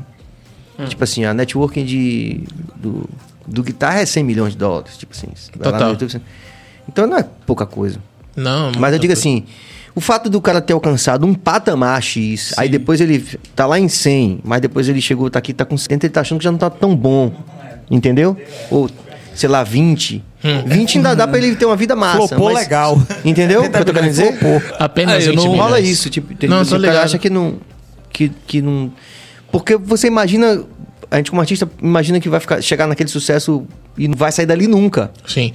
Acho que qual que é a brisa do rock? Se você pensar nessas bandas que vieram desde a década de 80, assim. Sim. Metallica, Iron Maiden, tá ligado? Megadeth na proporção menor, que não é tão mainstream assim, do metal é extremamente bem respeitado, né? Os caras estão aí com 30, 40 anos de banda tocando as mesmas músicas que eles fizeram Sim. quando tinham 20, 30 anos. Porque é o que as pessoas querem ouvir, né? Então solta um CD novo, passa um tempo ali malhando riff, fez uma música nova, massa, você bota pra abrir o show, mas depois eu quero ouvir Enter Sandman de É, a novo. gente quer ouvir, sacou? exatamente. A gente quer ouvir. Então os caras tão Pode ir, música piloto- nova, a gente quer ouvir o sucesso. Os caras estão em piloto automático, assim, sacou? Sim. Dentro do estilo que a gente trampa, dentro da era que a gente tá tem- se propondo a trabalhar, as coisas não estão dessa forma. Sim. Como o Cross falou na instante, né? Você produz um álbum, uma obra. Nem sempre as pessoas vão estar dispostas a ouvir essa obra. Você quer fazer uma obra bem trabalhada para ser um marco da sua carreira como artista, você tem que estar muito bem amarrado, você tem que fazer uma estética muito incrível para poder entregar um negócio que vai realmente impactar. Se você juntar oito, nove músicas sem muita coesão e botar uma capa em cima, vai sa- passar despercebido, porque no mesmo dia vai lançar mais 50 coisas. Tá ligado? É outro momento. É outro momento, é outro momento, totalmente. A música, ela tem se tornado mais volátil, né? Ela tem um prazo de validade mais curta. Ela é mais curta. E, e isso fez com que o mercado mudasse e se acostumasse com esse padrão.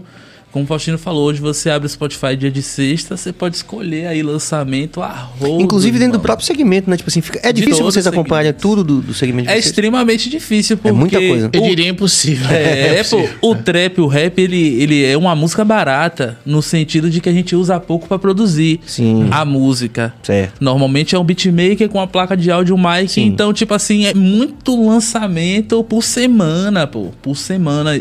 E existem artistas que lançam duas, quatro músicas por mês. Algo que antigamente você ficava um ano pra depois você lançar um. Desculpa. Pra depois você lançar um álbum. Hoje a pessoa se tranca ali e ela lança uma música por semana, às vezes duas. E, e é normal e tá tudo bem. Então, pra você acompanhar essa cena é difícil. Eu acho que isso até faz um pouco com que a gente crie esse sentimento de frustração. Eu lembro de quando a gente fazia a flyer de 5 mil pra comemorar por 5 mil views, 10 mil views. Hoje, tempo. se a gente bater 10 mil, fica triste, cara. É, aí volta aquilo que eu falei do número, assim, né? Porque ele, esse número tá muito perigoso, né? Assim, nesse sentido. Tá, tá. Porque, por exemplo, você vê artistas que têm milhões de views, mas que não estão no mercado, não estão fazendo show. Sim. Aí, ao mesmo tempo, tipo, bateu 5 milhões, 7 milhões, 10 milhões, 15, 20 milhões no YouTube com um clipe, mas que não tem show. E, ao mesmo tempo, você vê pessoas que... see é, tipo, tem menos de mil play que a gente chama aqui BoiaCast não quer vir, não, que tá se achando que, tipo. Mas é- Não, agora eu tô, tô no hype, porque tá com quase mil plays, tipo, rola, eu- enfim. Às, eu vezes, quero às saber. vezes a agenda tá tendo fora da quero- internet, né? Esse que é um. É. eu quero saber é verdade. exatamente essa investigação, que lógico, não vai acabar aqui, mas pra gente é, juntar com perspectivas de outras pessoas também que vão passar por aqui, de que já passaram, pra gente pensar sobre isso. O que, é que significa esse número, nesses números, né? Como eu falei, vai caber ao artista o que ele vai fazer com esses números. Como você disse aí, tem gente que não tem mil plays no Spotify e tá fazendo show toda semana, Sim, dois, três shows, tá com a sim. agenda ótima, nunca achei que ele considera bom e já foi, um É, abraço. Tá tudo certo também. É, já existem outros que têm milhões na internet e não faz um show. É, existe a parcela de a- o que, que você vai fazer com isso, sabe? Sim. Você conseguiu chegar até aqui, mas eu, eu Sim. vou dar o meu exemplo pessoal. Eu cheguei na cena há pouco tempo, em média aí três anos. Faustino já tava também fazendo os, Uhum. os reacts, lançando os sons. E cabia a mim escolher a forma que eu ia me posicionar pra hoje estar aqui ou não. Por Sim, exemplo, sim. e se eu tivesse só de casa lançando as minhas músicas ou não lançando, pensando que, pô, mas eu não tenho dinheiro pra fazer o clipe.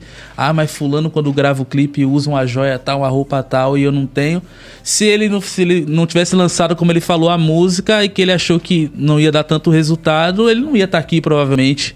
Com então certeza. é muito relativo, sabe? Eu acho que falta muito essa coragem. O artista às vezes ele olha pro Matuê e ele acha que o clipe dele vai ficar igual, irmão. Você sabe quanto ele gastou no clipe? Vai fazer aquele clipe? Matuê, ah, ah, vamos fofocar, foda-se. Matuê gastou 300k, man, num clipe que ele não vai soltar, sacou? Então o game tá em outro E local, É. sacou? Ele gastou 300 mil reais num clipe que ele olhou e falou: Não gostei, não, vou soltar. bom. E aí? É. Aí você começou a fazer trap ontem e você vai se comparar a isso, você Sim. tá preparando a receita pra se frustrar. Tente entender onde você está, ande no seu ritmo, procure seus iguais no seu local pra trabalhar, sua pra- turma, pá. tá ligado? Eu costumo falar sempre, tipo, você certamente trabalha com artistas em parceria em algum momento, né? Sim. Porque você acredita no trampo dele e acredita em você. Sim. Porque aí você solta um trabalho foda, portfólio pros dois, e Isso. daí vai crescendo. Isso é uma parada interessante, sacou? Sim. Tipo, é, nem tudo é o cash que vira na hora. Sim. É importante você ter onde pagar as contas, é, mas às vezes você plantar uma sementinha Sim. é um negócio que lá na frente faz todo sentido, sacou? Então, Inclusive tem pelo menos duas canções que eu vi que eu achei muito interessantes, que foi aquela é, Filhos de Iemanjá, Sim. que eu achei muito interessante, assim. É, como eu falei pra vocês que tava, vim- vinha a caminho e ouvindo, tanto o, o seu som como o seu. Mas aí, como eu comecei pelo Faustino, os últimos que quando eu tava chegando aqui, eu vi Filhos de Iemanjá e eu vi Vazio, Boa. que é uma canção que realmente me impactou muito, né? Eu fiquei muito. Que massa. É, Vazio foi uma dessas músicas assim mais simples. Eu fiz o acorde e a letra dela veio direto. Eu canto ali do meio pro final, antes vem o Clisma cantando antes. Sim. E é uma música que eu gosto muito. É uma música, talvez a que tem menos número pra mim, mas uma que as pessoas sempre comentam dessa, dessa Sim. forma Cai do naquilo que sentimento. você falou, né? É. É uma construção que vai. A gente sempre discute Exato. isso, né, velho? Os caras falam assim, ah, mas porque a música que estourou foi tal música. Sim, velho, mas tem uma construção aí, tem tudo. Às vezes aquela que nem se ouviu tanto assim, mas que gerou também uma, É. um, um- alicerce ali pra parada, sacou? É, e tipo, tem, tem brisas assim, tipo, onde eu vou, as, as pessoas falam sobre Nihil e é legal, eu gosto da música, sacou? Sim. Os números dela me trouxeram coisas, oportunidades. Estar aqui sem Nihil não aconteceria, por exemplo. Mas tem outras músicas com menos números que às vezes um amigo chega no WhatsApp e fala, véi, o que é que você quis falar com tal parte da letra? Eu tava ouvindo aqui, essa música bateu muito, tô passando por isso, isso e isso. Queria conversar com você. E eu bato um papo de meia hora com a pessoa com uma música que tem poucos views, assim. Porra, de tarde é foda. De tarde é uma que eu gosto também, mano. De tarde eu gosto E, também. e é interessante porque tem aquela máxima lá da, que virou até música lá do, do Milton Nascimento que fala assim: é, certas canções que a gente ouve, que a gente se pergunta por que, que eu não escrevi isso. Vazio é uma delas. Porra, eu pensei, falei assim, por que, que eu não cara. escrevi isso aqui, velho? Muito bom, que muito bom honra, mesmo. Que honra. Ouvir isso de bom. você Esse é bom elogio você é é outro nível, muito- cara. Esse elogio é outro nível, esquece. Não, é tá? sério. Esquece. pô. Não, é porque eu Desce sempre- a pizza, eu pô, sempre para, penso, casa, é, Cadê a pizza? Cadê a pizza? Cadê Billy? Cadê Porra, a Tá pizza? chegando, tá chegando. Pô, Billy. Agora, já rolou alguma música que você falou, rapaz, aqui, porra, velho, eu tô milionário. E a porra, nada. Ah, várias. Óbvio, várias, várias. É o que mais acontece. Tem uma que quando você bola o refrão, tipo, véi, teve um dia que eu tava em casa assim, zero coisas pra fazer. Eu falei, vou me picar e vou pra um lugar assim, pra rua, vou ver gente. Aí eu fui pro Rio Vermelho ali, onde, onde era o antigo mercado do peixe, tá ligado? Pôr do sol, fiquei olhando o pôr do sol ali, gastando minha onda, pá. Peguei o caderno, comecei a canetar umas paradas aleatórias, assim, que eu tava, tava na minha mente. Aí eu bolei um refrão, que falei, véi. Brau! Já foi. Esqueça! Já posso fazer dívida.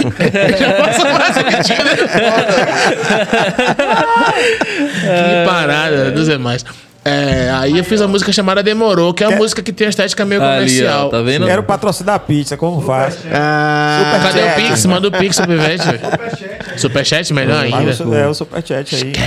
Dave Mas aí- Mas sim, eu fiz a música chamada Demorou, que ela não teve números expressivos. É uma música que eu gosto, massa. Sim, sim. Ela não teve números expressivos em questão comercial. Então é essa onda, tipo, às vezes você tem um insight na hora de criar que te enche dessa esperança, mas acho que a gente já tá calejado dessa altura, né? com mano? De, certeza, tipo, isso é importante. Criou, achou massa, mas beleza, vamos encerrar essa caminhada aqui. É. E não criar essa E expectativa. eu acho massa vocês falarem isso, né? Essa coisa dos para mais jovens assim, calibrar essa, essa frustração, essa coisa, essa Ah, paciência, demais, essa, essa conquista. Porque Tipo, a real, é- é uma a real é essa, né? É. É. De todo Inclusive diminuir a comparação, que é uma coisa que, pelo menos pra mim, eu tenho ansiedade e era muito É dois? complicado ficar demais no Instagram e ficar vendo certas coisas. Você, porra, e fulano começou igual a mim, no mesmo período que Sim, eu, e é. tá num determinado lugar e eu não tô. Mas o cara tá no momento dele, É. tem diversos motivos, e quando você. Eu acho, pelo menos pra mim, era, é automático. Às vezes eu olho um bagulho, quando eu vejo, eu já tô ali, pô, mas devia ser eu. E aí esse Pivete. sentimento atrasa. É, eu não é só, legal mesmo. Eu não. só instalo o Instagram quando eu preciso usar. Porra.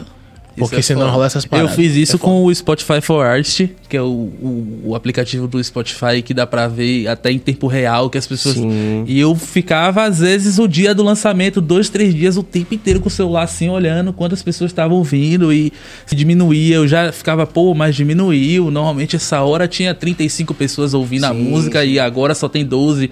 E sabe quando você vai nesse. nesse... Nessa vibe aí, Ah, é- é. Mas Pode quando ser chega, um- um mas abismo, quando chega né? aquele artista foda que você fala, porra, esse cara tava procurando pra fazer. Como, como é que é a, a- reação de vocês? Ah, Pô, mano. Sério mesmo? É, bom. Você é aquela, puta que o pariu.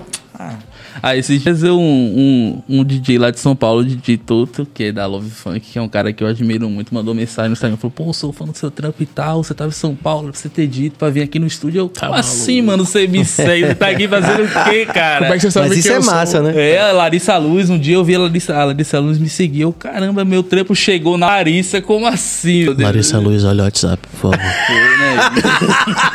Chama, Também, vamos reiterar. chama nós pra fazer uma track aí. ó. Vamos reiterar isso, Larissa Luz. É, vamos fazer um hashtag Larissa Luz, olha o WhatsApp do BaiaCast também, viu? Larissa. Não, mas papo foda. reto, papo reto, velho. Isso é muito legal. Tipo, é uma porradinha assim que você não entende na hora.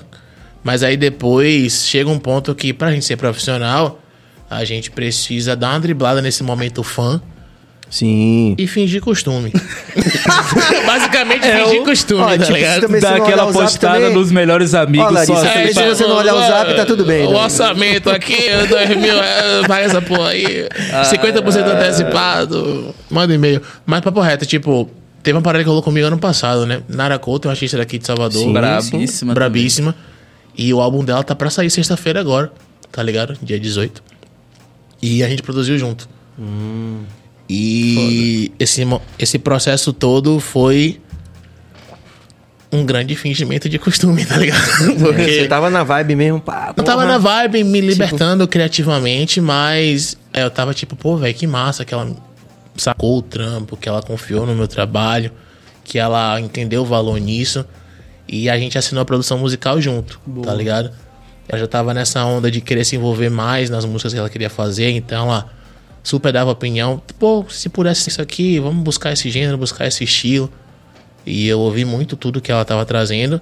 E chegou no resultado bonito. Inclusive, já tá vindo mexendo nada, né? Não, Sexta-feira. mas fica à vontade. Mas tem que ter o irmão. Sexta-feira A aí. gente tá aqui pra isso, pra valorizar, Acho que aquela hein? câmera tá ligada em mim tá. Sexta-feira, 18 de março. Se você tá vendo no futuro, já tá nas plataformas digitais. O álbum Retinta de Nara Couto. Produção Nara Couto, Fogendo Beats. É isso. Tá lindão. Muito disco. bom. Vamos valorizar a interação aqui, porque a pizza tá chegando. Cadê Bill? O Glória. A culpa é do Billy. Já É pedi o essa motoboy porra? que traz, pô. Porra, francamente, Tá com bicho. fome? Não, não tô nem com fome, não. Eu quero que você chegue logo a pizza. Vamos valorizar. Ah! Vai me avisar agora? Peraí, vou esperar o aviso. Não, pode avisar daí, vá. No lugar, no momento certo. Não, av- avisa aí. Pode avisar. Tá pronto aí. Ah, tá pronto? Pronto. Aí, rapaziada, é o seguinte, esse break aqui, antes da gente fazer as interações com os nossos colegas e pessoas também que estão interessadas no nosso papo, na nossa conversa, é, a gente vai fazer aqui um giro que era pra ser feito no começo e que alguém me disse que ia me avisar e só me avisou agora. É isso aí, Bruno Joias, brilhando com você. Muito obrigado, nosso mais novo aqui, parceiro aqui do Bahia Cast. É importante, como a gente falou mais cedo, tem que ter o corre, tem. E essa rapaziada aqui tá aqui valorizando, né? O trampo de vocês e o trampo de todo mundo que tá passando por aqui e o nosso também. A gente agradece aí e vamos brilhar junto aí, rapaziada, Bruno Joias. Sampaio Sabores também, o maior hambúrguer gourmet da Bahia. Só que ele não funciona segunda, vocês foram Olha sorteados. Que parada é essa aí, man? É, mas é realmente assim sucesso com todos os nossos 100% dos nossos convidados. Zion fazendo o nosso marketing digital. Muito obrigado, meninos e meninas. É, e o nosso CTS, Centro Técnico Salvador, a gente aí nesse corre que a gente falou da economia como tá, você sabe, né? Uma possibilidade de você chegar no mercado de trabalho, um diferencial competitivo a curto e médio prazo, é um curso técnico, então eu posso assinar embaixo que eu também sou, sou dessa, dessa, dessa gig. Então, o Centro Técnico Salvador é a sua opção. É isso aí, um grande salve pra rapaziada, sempre fortalecendo com a gente aqui. E o Delícia de Brownie também, é o melhor brownie daqui de Salvador, é, fortalecendo com a gente aqui. Muito obrigado, meninos e meninas. Vamos que vamos. Faltou alguém? Beleza. Falei todo a mundo? Hoje você Então, tá. beleza. Funciona dia de segunda, Ah, me avisaram, né, brother? Me avisaram, já falou, agora tá pronto, agora tenho condições de fazer. Vamos fazer as interações, cabas, aqui, que tem muita gente massa, o Ian Claude tava ali. Vamos valorizar a interação dos nossos... Como é que chama isso? Como é que eu vou chamar as pessoas? Os baiacasters, Internautas. internautas. Eu ia falar Bahia Casters, acho que bate. Telespectadores, Essa, internautas, porque de qualquer forma tá na tela, são telespectadores também. Singa! Quais os artistas brasileiros da atualidade vocês têm ouvido? Ludmilla Singa, braba, poetisa. Brabíssima. É, isso aí. Já teve aqui, já teve aqui. É, eu tô Já íntimo, já estou Boa, íntimo já. Brabíssima. é pra responder a pergunta dela? É, fique à vontade aí. Então, como eu falei, eu ouço muita coisa pop. Eu gosto muito de música pop. E eu tenho ouvido muito o álbum do Pedro Sampaio que eu falei, da Sim. Anitta. Dentro do trap, tenho ouvido muito Teto também. Galera da Rádio Produções. Ah, ele vai tocar esses dias aí álbum com o massa. Matuê, não é isso? É, inclusive eu vou tocar lá também com o Guedes. Ah, massa, velho. Muito Vamos bom. tá lá, Matuê Teto. Vamos colar também, Billy e com Cabeça. certeza, tem que ir. Vamos lá ver vocês. Inclusive, abraço, meu mano Guedes já veio aqui também, né? Com o Alexandre Guedes Sim, na Mutumbá. sim. E é isso, vamos tá lá. Inclusive, a gente fecha o show com sua música, cara. É mesmo? É, ele falou, ele falou da, da É música. E quando eu fiz um, uma participação com ele lá, a gente fez um. Aí vai ter que ir no próximo Solteiro Pagotref, que vai É. ser agora em abril, pra ir fazer a participação com a gente. Pronto, Que dia, que vamos dia, nessa, que tá dia, que dia? marcado Eu então. acho que é dia 9 ou é dia 5. Tem que olhar qual é o final de semana de abril. É no primeiro final Pronto. de semana de abril. Tá marcado, Massa, vamos lá também. Pode chegar. Valendo. É isso. Abri um parêntese aqui pra agradecer a Dave Nato que pagou realmente a pizza Aí. da galera aí. É com- meu amigo, pô. David, né? David, te Pô, amo, pagou, irmão. Pagou com Inclusive, vontade, é isso. deu um superchat de 100 conta pra gente aí. Aí, a gente gastar. Obrigado. Nato. Valeu Esse é um Nato. artista que sabe transformar os seguidores em dinheiro. Você vê que ele já mandou o dinheiro. certeza. Tem que aprender com esse menino. Segue esse menino aí, que o menino é Apoiando a esperto. iniciativa aqui. É Valeu isso. mesmo. Obrigado. Inclusive, a gente lançou uma música agora sexta-feira, Nada Leve, com o Natu, que é o grupo dele. Tem o Dave, o Oli e o Joji. Já tá chegando aí falando dos views. Fica tá vontade. chegando em 200 mil acessos. Massa. E a gente tá feliz mais com o resultado. É um dos primeiros clipes aí também que eu apareci, só produzindo, mas eu apareci lá. e aí, quem quiser conferir, Nada Leve, Natu Rap e El Cross. Muito bom. Taca a stream que o stream tá pagando a pizza. E é isso, pelo amor de Deus. Não é papo reto sobre artistas que eu tô ouvindo atualmente. É, algumas coisas do pop também eu pego visão assim, Ludmilla. Boa. Pro Baco do Blues, com esse disco novo. Muito foda. E até Que- parece com você, assim, né? Pô, a galera fala isso direto, velho. Que onda. Ah, Baco é Mas, sim, bonito, pô. E eu sou uma porra também. É Mas isso. assim, qual é a brisa? É, esse, esse disco de novo de Baco, ele vem com a temática muito, muito legal. Ele sempre, ele sempre tem uma, uma brisa boa no som que na mensagem ele vai com uma coisa que é muito real, assim, sacou? E me tocou bastante. Esse disco eu gostei bastante, tô ouvindo bastante. É, no rap eu tenho ouvido Leal, é um brother que tem uma música que bateu bastante pra mim. Faça dinheiro, se mantenha vivo. E é isso, tem tantas coisas assim que deu um aqui agora. Galera da, da cena baiana, Salvador, que vocês, o que é que vocês estão ouvindo assim? Mano, é, a tocha a gente tá sempre, tá sempre no fone, não tem como. Afrocidade A também. Afrocidade, o disco novo da Afrocidade tá brutal, velho. É uma produção muito bonita, muito bem produzido, sacou? E tem a galera do undergroundzão, assim, Odin Chan, Fitec, Fitec. Barril. Fitec é barril, salve Fitec, salve Odin Chan. Os caras estão aí fazendo arte muito bonita mesmo, assim, sacou? Tem mais alguns nomes assim que Dono Branco aqui tá foda. Pô, Gibi também. Sim, lançou com é o Freelime aí, Track Baba. Também ouço de vez em quando e gosto muito. Acho que vieram aqui também, né? É muita Tainã, gente que Salamanca, citada aí já, cara já bravo. A maioria já veio aqui. Eu falei isso porque sexta-feira nós visitamos a, a Hash, né? E eles estão com essa preocupação, que eu achei maravilhoso. Ele, Cara, vamos trazer tudo pra cá, pra, pra o Nordeste. Gente- ao invés de a gente ir tá, indo pro Sudeste e tal, a gente tá fazendo esse mercado aqui e tal. E eu achei bem interessante esse pensamento, partindo dos caras e tal, porque eles estão com. estão bem estruturados e tal. Muito Teve um lançamento agora lá né? também, né? Do Brandão com o Jimmy, Jimmy Bravo, meteu um trapzão, gostei muito também, me surpreendeu. As antigas a gente já falava pra ele lançar um trapzinho e agora ele meteu, ficou muito bom. Teve uma track do Ale também, acho que o nome da track é Isso Que É é Bom. brabo, se eu não é tô... brabo. Muito bom muito Essa bom. música é surreal, ele bagaçou muito. Muito boa, moço. E tem tudo a ver com o que aconteceu agora na, na, na, na Gamboa, né? No, o que aconteceu, ele fala, sempre tem al- al- algum... O tema, infelizmente, é sempre atual. Isso que é foda. É, Mas ele foi é. cirúrgico, é muito bom. Com certeza. Vamos lá, Cabas. Há mais interações aqui. Bob Rude. É, um abraço. Já, foi, já falei porque pra, pra gente é Rude Boy, né? Um abraço a Billy, a cabeça dos tempos do Babilônia, Serginho, Novo Tempo e Viva a Música. Valeu, Bob. Vamos lá. É, Luiz Carlos, quando vaza uma gravação ao vivo de vocês, tanto de Faustino e Cross e do Adão Negro, o que, que vocês acham? Rapaz, chamou na responsa? Ao vivo ainda, ao vivo. Chamou. Aí depende mais dele do que da gente. Não, mande aí vocês primeiro. Eu Pode não, sei falar. se, eu não sei se entendi a pergunta, não. Quando rola assim, vaza uma gravação, alguém gravou a- o show. Ah, Aí rola a gravação ao vivo, assim. O que é que vocês acham? pô, histórias é isso, né? Então, Stories é isso, né? é, qualquer um pode ir no seu show e gravar 15 segundos de uma música É, sua lançada ou não. Então, você montar seu repertório é tá sabendo que isso vai acontecer em algum momento. Então, fé, o jogo tá assim. É. Não tem o que fazer, não. E você? tinha perguntado se Eu ia rolar um eu de- entendi entre vocês, isso também. entendeu? Ah, foi? Eu entendi que eu entendi também. errado também? É, acho que ele falou, tipo assim. tipo assim, quando entre- vai rolar um ao vivo dos Ah, três, né? tá. Eu tinha Pô, entendido vamos isso nessa. também. Cadê a viola? Vamos nessa.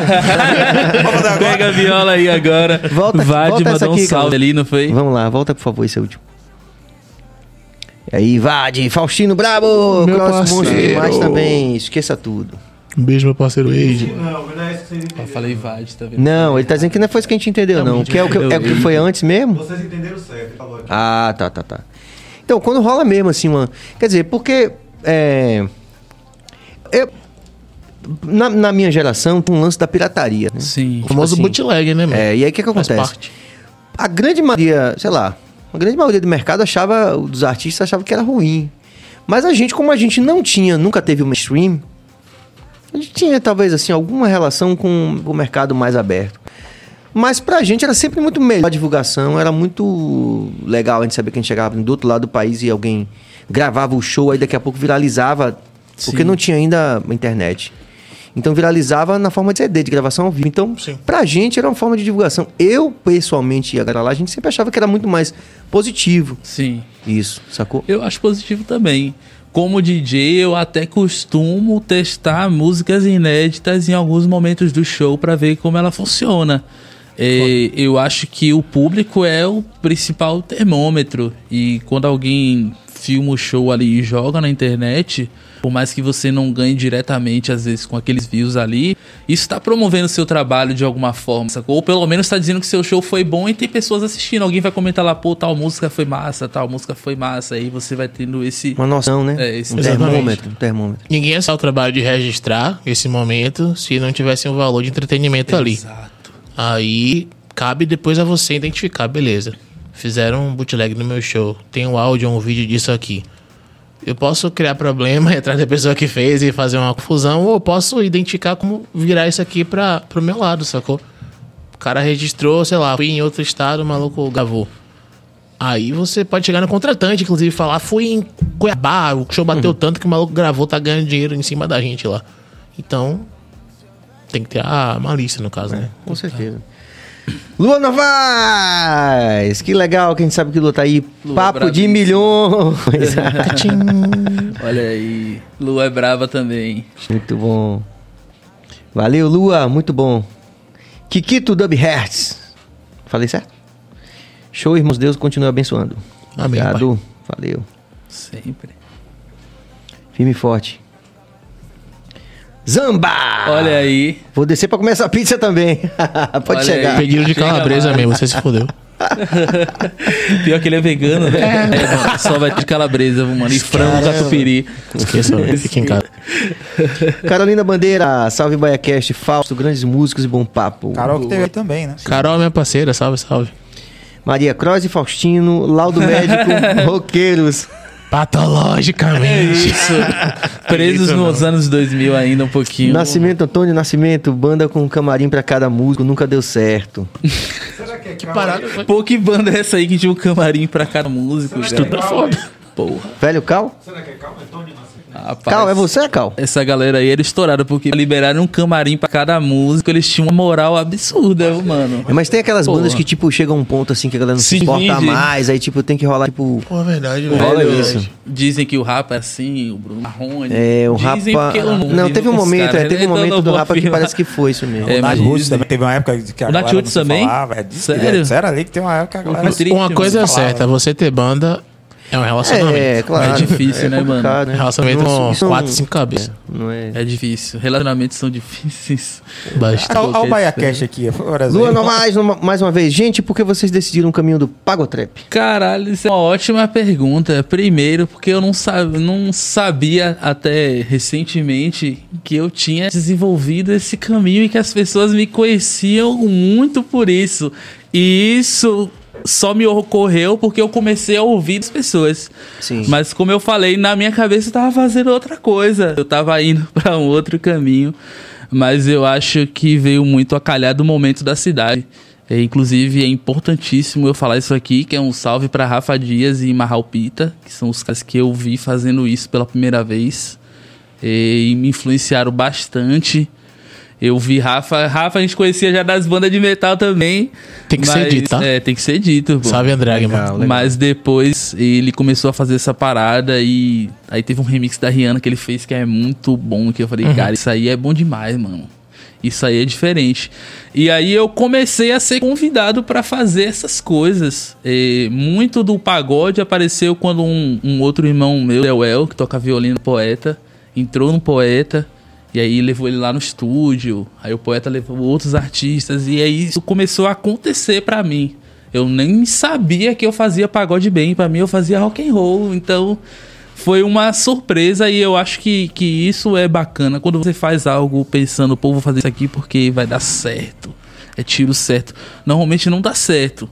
Mas quando você faz algo que você tá sentindo naquele momento que o seu fluxo tá te levando a isso, normalmente flui de uma forma diferente. Então, pra mim, eu não, não decidi seguir esse caminho, não. Isso aconteceu no meio do caminho e tem, tem sido Legal. muito bom. Exatamente. Véi, acho que música é uma coisa muito viva, né? E é uma coisa muito fascinante. Porque esse depoimento de Cross, ele é alinhado com a minha caminhada também, assim. Porque a gente não tem muito controle, né? Sobre a caminhada, assim, no final das contas. A gente tem nossas vontades, a gente tem nosso ambiente e tem o meio termo. A gente tem que ter algum, algum acordo entre essas duas partes.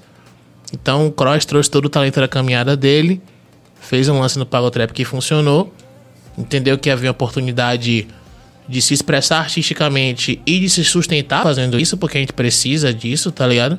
E daí surgiu algo que foi muito natural. E comigo também foi nesse sentido. O Pagotrap não é o único caminho que eu trampo na produção, mas é um dos principais. Também pelo momento na cidade, né? A galera chega procurando bastante Pagotrap. Mas a gente sempre busca mais a liberdade, assim, no trampo. Só que se a gente entender que Pagotrap é o caminho da música, a gente faz. Se a gente entender que é R&B, a gente faz R&B. Se a gente entender que é o Ijexá, a gente sim. faz outra onda. Mas, pô, essa onda. Tipo, a música, ela nunca é um, um lance muito cartesiano, né? A gente vai sempre É, tem a, entendendo o que ela pede. tem a e- força estranha que a gente chama, né? Experimentando, né? É uma força estranha no ar, né? Que vai, vai levando você. É que a música ela é viva, né? Eu sempre costumo diz- dizer isso no estúdio, que a música ela tem vontade. Se você observar bem, ela te diz pra onde tem que ir. E quando você vai pra um lugar que não é o que ela quer, fica estranho. Não, não dá muito certo.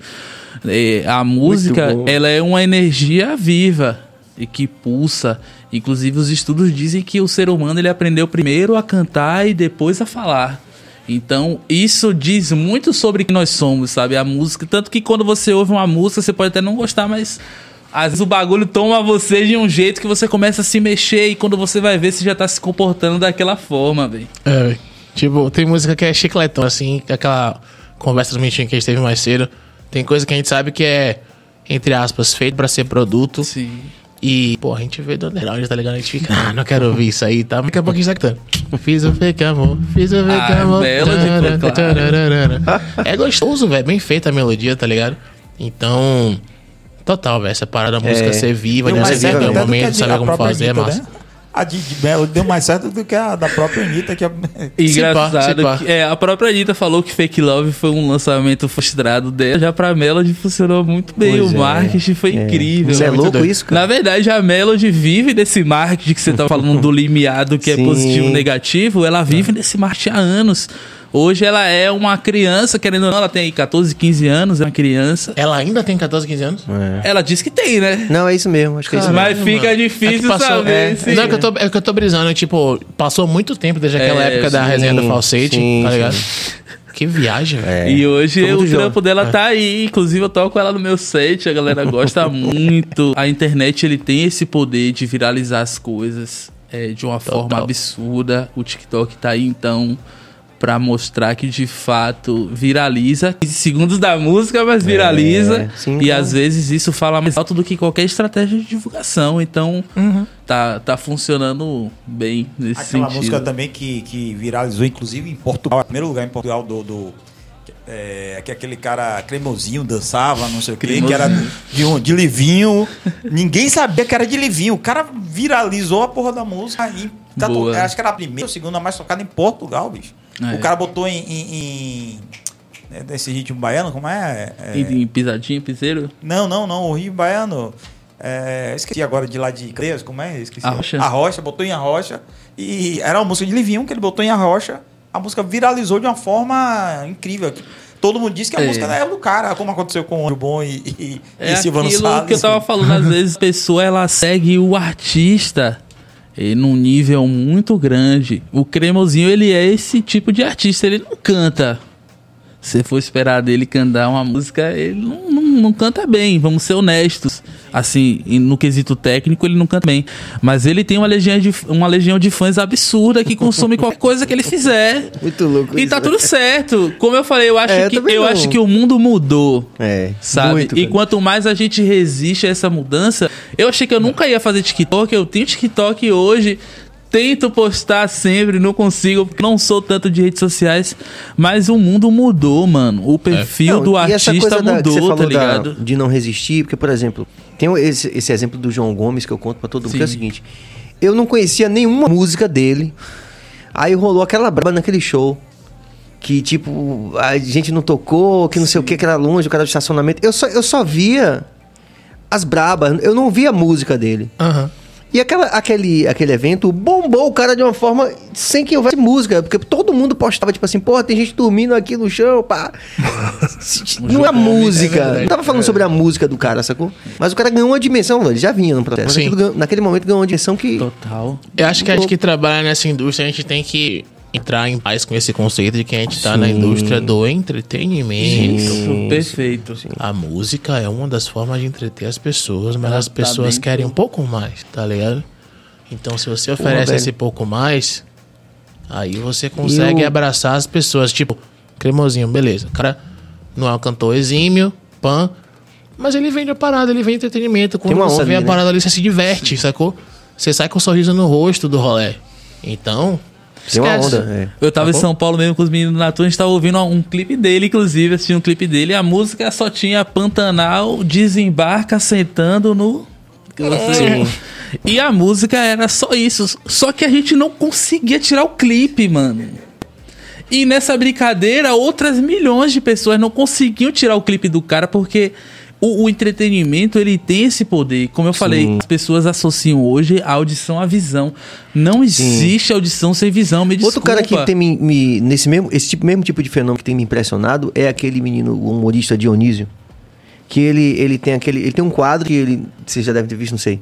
Que tem uma mulher muito gata, não sei o que. Ela fala, ah, e você faz o quê? Aí ele, ah, eu sou. ele é Sou pedreiro. tipo assim, profissional eu sou, na área de Eu sou limpeza." gestor de. gestor de construções, não sei o quê. Ah, ele vi. fala. ele dá viu? um nome todo chique É, é. pro pedreiro. Mas, Tipo mas o assim. interessante daquilo ali é como você falou, do, que não consegui tirar. Que vocês- todo mundo sabe qual vai ser a piada. Sim. Porque é a repetição do quadro. É. Você já sabe que no final vai ter aquela música lá do cachorrão do Brega, que a gente até no final de semana se divertiu pra caramba ouvindo aquela parada. Porque você sabe que você vai ouvir Só aquela mesma coisa. É na isso tom, aí. né? E você sabe que você vai ouvir aquilo, mas você não tira, velho. Você fala assim, você quer ouvir até o final a parada. Sabe o que é isso, mano? Se você for parar pra pensar, 15, 20 anos atrás, um programa chamado Zoa Total, Sim, que toda semana a piada era a mesma. sim. Só que leva 10 minutos pra contar a história. Agora você conta em 15 segundos. É. Mas a fórmula é igual, sacou? Sim. E é muito então, louco isso, a cara. velocidade das coisas muda, mas a demanda do ser humano não é tão diferente assim, sacou? Não. Não. E eu acho que o papel do artista, principalmente o artista que quer viver e fazer grana da música, porque existe o artista que não quer fazer grana da música, Sim. ele faz aquilo porque ele gosta. Sim. E tá tudo certo também. É. E existem outras pessoas que mantêm e que sonham em se manter com o dinheiro da música. Se esse é o seu caso, você precisa pensar no público. Você não Em é uma medida, ilha, é. você não é tão foda ao ponto de que você não vai precisar de ninguém compartilhe sua música. Você não é alecrim dourado, né, mano? Você tem que jogar o jogo. Pô, não tem como. Tem que jogar o jogo. Não tem É. como. Você pode pegar qualquer artista aí, se ele não tiver fã, ele não é ninguém. É. E descobrir isso dentro da sua própria linguagem, né? Mas Sim. que o rock and roll tem um jeito, o trash tem um outro jeito. Então, isso aqui é a foda. autenticidade É. ela vende bastante. Acho que com a internet é um dos, para mim, dos pontos positivos é que a autenticidade passou a valer mais do que às vezes o talento. Às vezes o cara até, como eu falei aí, muita gente falou mal da voz da Marina Senna. Eu gosto muito. Sim. Acho ela incrível, já ouvia antes dela estourar, mas muita gente falou super mal, mas a Marina tem que estar lá, pô. Ela, ela tem o espaço dela, ela tem uma legião de fãs, ela tem várias pessoas como eu que ouvem o timbre dela e acham incrível. Outra pessoa ouve o timbre dela e fala, nossa, essa mulher não canta nada. Então isso é muito relativo também. Isso que é doido, man. Às vezes. Às vezes você faz uma parada que agrada 40% e 60% detesta. Aí você concentra sua energia nos 40% que estão achando Isso- foda. Pô, isso é chave, mano. Né, man? Isso é chave. Aí, tipo, é muito mais legal você ser Marina Senna, que tem uma voz que alguns não gostam, mas que é único. Quando a Marina Senna canta, você entende. A Marina Senna tá cantando. Tá ligado? Tem gente que às vezes, Às vezes passa. canta muito, mas é muito parecido com 100 ou 200 pessoas. Isso que é doido, man, se você entrar no The Voice, assim, se você pegar a média do The Voice em vários países, volta e meia você vai achar umas vozes meio parecidas, tá ligado? Porque a galera estudou os mesmos métodos, Sim. eu vou impostar a voz assim, E ouviu sabe projetar. mesmas- As mesmas referências Total. também. E tenta buscar as mesmas explosões vocais pra poder Sim. chamar a atenção de técnico. Vira meio que um circo, vira menos música e vira um. Ah, vou A gente tem a impressão foda. que esquece da arte um pouquinho, né? É. Não é? Apesar de estar tudo na nota certa. É. Então você tem exceções, assim, gente que bateu The Voice e bateu na indústria depois. Se a gente for parar pra contar, é minoria, né? Minoria, mano. Pois Kelly é, Clarkson. Minoria. Quem mais? Cabeça Não, não, É mas é- difícil você Cabeça lembrar, é, mano. É, É difícil, às vezes é Ó, o Dave mais uma vez aí. A comparação está matando a música. Sim. Fatos. Demais, porque esse, esse esquema da pessoa chegar aí, ah, fulano, o Natu tá fazendo isso e tá funcionando com o Nato, eu vou fazer a música igual deles. A MC Dani tá bombando, então eu tenho que fazer a música. É. Depois que saiu aquela música lá com o chão de aviões, o que tem de música igual não pode se apaixonar com o mesmo campo É. harmônico. E o mais complicado é que eu também componho pra outros artistas. E a gente recebe essa demanda da gravadora, pô. Às vezes a gravadora te manda, ou a produtora te manda, eu tô falando de produtoras grandes, não vou ficar citando o nome Sim, aqui tranquilo, pela ética. tranquilo. Mas uma produtora grande, ela chega pra você e fala, ó, tem essa música aqui, eu preciso de uma música igual. E Uhum. aí você tenta empurrar algo diferente, mais parecido, ela não quer, ela quer igual. Justamente por causa desse, desse, desse pensamento de que a fulano tá fazendo isso. Pô, o Adão Negro fez sucesso, show. Mas não significa que todo mundo que fizer a música igual vai fazer o mesmo sucesso, porque aquela porção era sua. É, velho. A mesma coisa que ele. Pô, várias pessoas depois que você fez New Rio- com certeza, New Rio, com certeza fizeram sede ou canções parecidas. sim, rolou, rolou, sim. de fato. Rolou. Só que elas não vão bater da mesma forma, porque não existe. É. Até ele mesmo se tentar reproduzir.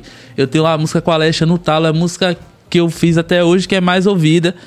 Eu já tentei fazer ela de novo. Inclusive o próprio Renan da Penha pediu, faz outra dessa pra eu botar no show. Olha. A gente tentou e Não não, conseguiu. É, velho. E sendo que no dia de compor a música, a gente fez a música muito rápido e quando ouviu, a gente. Isso aqui é hit, cara. Isso aqui a gente não pode nem postar, vamos ter que mandar já para as pessoas certas, porque isso aqui é muito bom. E aí você tenta fazer de novo e, e não dá. Não Tem rola. coisa da arte que é do momento, tá ligado? Tem bastante. Como a gente faz isso como profissão, tem alguns métodos que às vezes a gente recorre pra manter a linha de produção rolando. Porque, querendo ou não, a gente precisa estar ali fazendo coisas. Tem um método, né? Tem um Então a gente, porra, beleza, buscar uma referência. Faz parte, não tem como, tá ligado? Às vezes você pensa, pô, vou pegar o ritmo dessa, é um timbre parecido com o dessa outra música, a gente faz uma saladinha ali, tem uma coisa que depois a gente joga nosso tempero em cima ali, bal. Nossa cara, sacou? Mas esses momentos onde a inspiração bate e você surge com algo único, você não consegue reproduzir. É muito difícil. É doido, velho. É muito doido. difícil. E como é que você chegou até a Lecha? Como é que foi essa transição, toda essa viagem, todo esse. E, por incrível que pareça, e, hum, como tudo não foi da forma que eu imaginava. E, eu acredito muito na lei da atração, que é você manifestar algo que você acredita ser possível. Eu queria muito ter música com a Alexa. Queria muito. Não conhecia ninguém perto dela, não havia a menor, a Possibilidade. menor possibilidade. Sendo sincero, eu sou um moleque da caixa d'água aqui de Salvador, da periferia e tal, fazia minhas músicas e tal. Mas eu tinha essa vontade e eu fiz três beats Alexa. Tinha o nome da Alexa nos beats. Vou deixar esses beats aqui. Não dei os beats pra ninguém. Beleza. Foi passando um tempo. E de repente, um amigo falou assim pra mim: pô, um cara tá me procurando aqui porque pediram a ele uma composição pra Alexa. Aí mesmo, mano, e tá faltando o que? Ele, rapaz, só falta o beat. Aí eu mandei os dois beats que eu tinha. E essas duas músicas foram mandadas pra Leste. Ela não quis. A princípio. Quer dizer, como o nosso contato na época era mais com a mãe dela, E com a gravadora, a gente não sabe se ela não Sim. quis ou se a gravadora Se não alguém quis. no meio do caminho porque às vezes ela queria muito e a gravadora achou que Sim. não ia valer a E que pena. rola também isso. E aí essas duas músicas não foram pra frente. Quando passou-se alguns meses, isso foi no início mesmo da pandemia, o Renan entrou em contato com esse outro amigo e pediu uma música pra fazer um feat com a Alexa. A gente, não, não é possível, cara. Duas vezes não é coincidência, então vamos sentar aqui e fazer uma música nova. Aí eu lembro que o brother chegou com essa ideia de "Ei, Renan, Renan DJ, que é um feat da Alexa com o Renan. E aí eu falei, pô, então já que é o Renan, bota a minha bunda treme toda quando tu aperta o play. Que aí ele vai tocar no show. E nessa a gente fez. Aí eu falei, pô, velho, aqui na Bahia tá batendo muito esse solo de trompete nos pagodes e tal. Eu tô fazendo, a galera tá gostando muito. Vou botar isso no funk. E aí botei. Quando a gente mandou, não deu outra, cara. O Renan e a Sony falaram, não, é essa música aí que a gente vai investir e tal. E, e foi o trabalho, assim, que pra mim foi bem relevante. Primeiro, pela forma como ele aconteceu, né? De eu ter conseguido, de alguma forma, no universo manifestar isso. E segundo, pelo rendimento do trabalho. Na época saiu no Jornal à Tarde, em várias matérias que tinham baiano na composição e tal. E foi, ainda é música de trabalho Renan. Tocou várias vezes no Big Brother. E muito da minha carreira veio a partir dessa música. Eu acho que é muito daquilo que você estava falando, você precisa ter essa coragem de dar o primeiro passo. Normalmente o primeiro passo ele é do nada, você começa do zero, não do, do 10.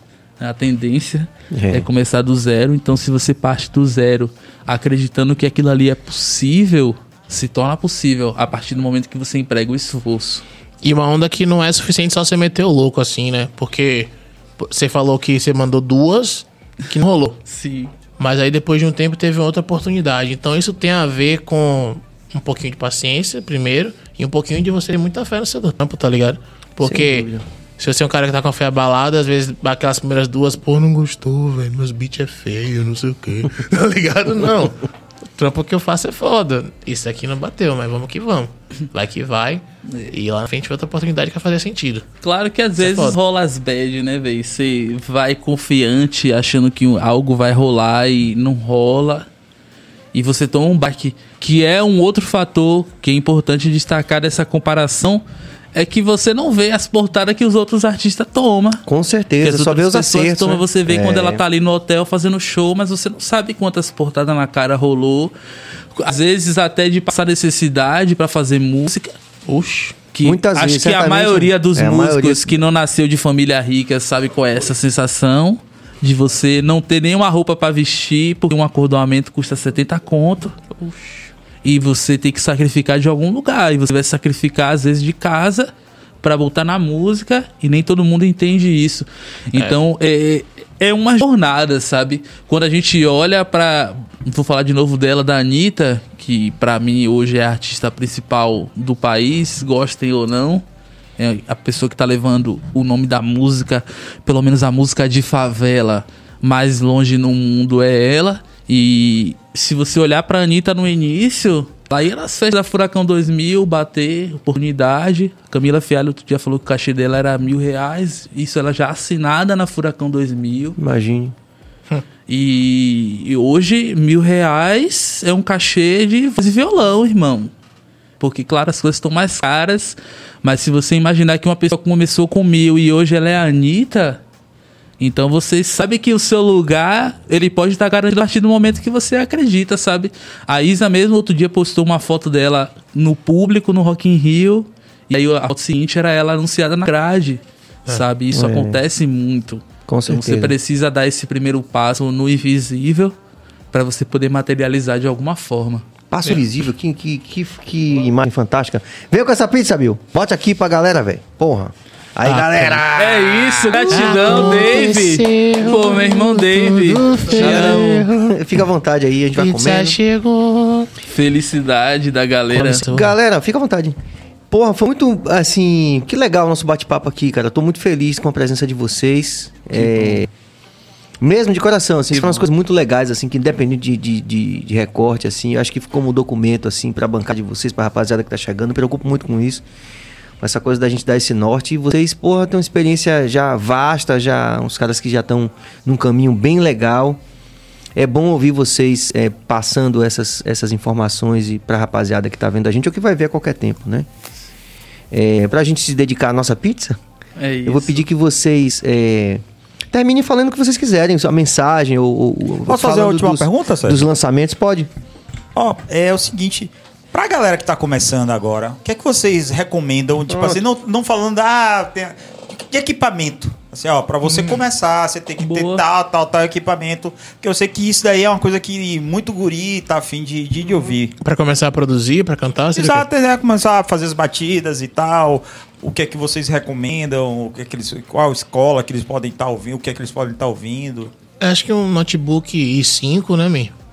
É, acho que 8 GB de RAM, assim, mais ou menos. Tô largando as configurações logo, que é pra galera já jogar no, nas No internet aí. Livre. É, vai estar gravado e aí e vai ter uma noção de, de valores. Porque, assim, quando você tá rodando no estúdio profissional, 8 GB começa a tomar porrada do ritmo dos plugins, assim. Mas pra começar, rola, tranquilo. Notebook 5, 8 GB de RAM, mas. Aí você vai e pega uma interface. Você pode começar com a interface mais básica.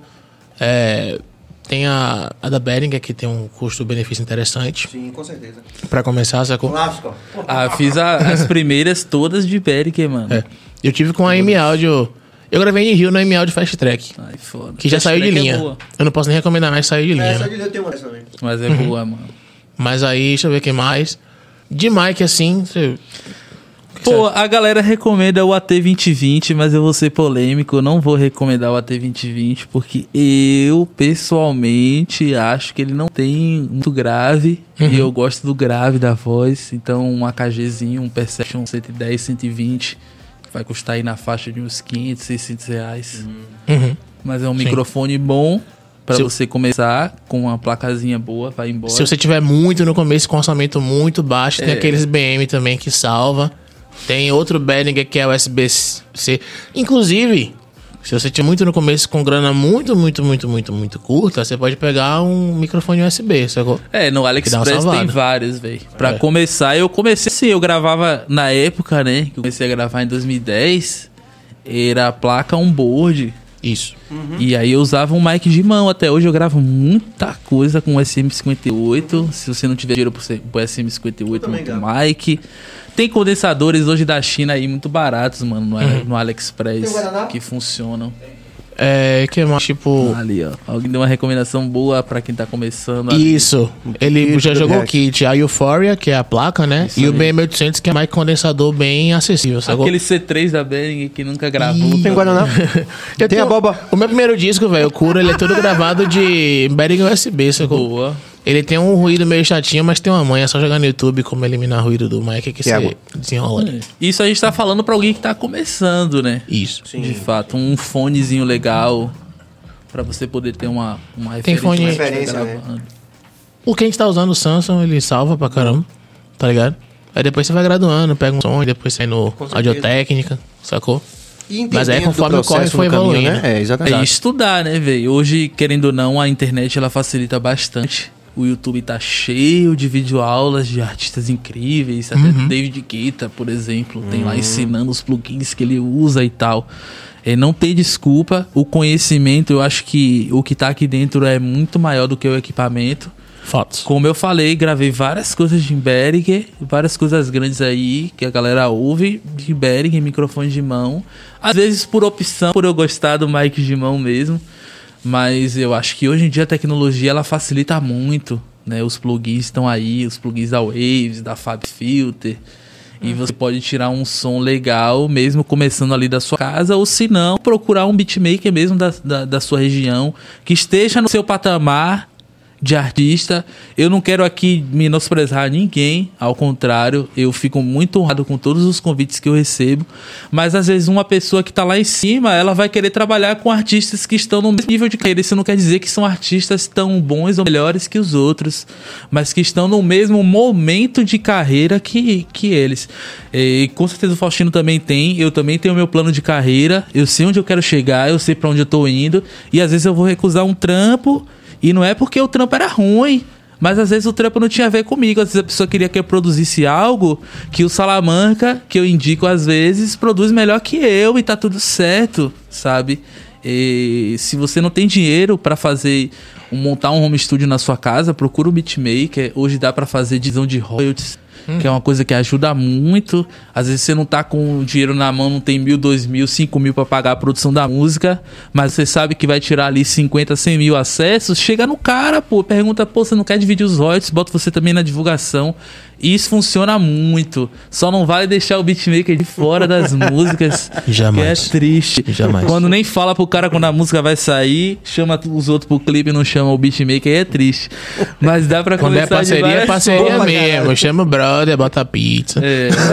não, é sério. O cara também tem sonhos, pô. Botando crédito, que é pra todo mundo crescer junto, tá ligado? A parceria tem que fazer sentido pra ambas as partes. Jamais de uma forma que você colhe os frutos e a pessoa fique só com o trabalho duro na mão. Total. Então, nessa caminhada do início, é, ajuda muito você a entender quem você é e onde você quer chegar.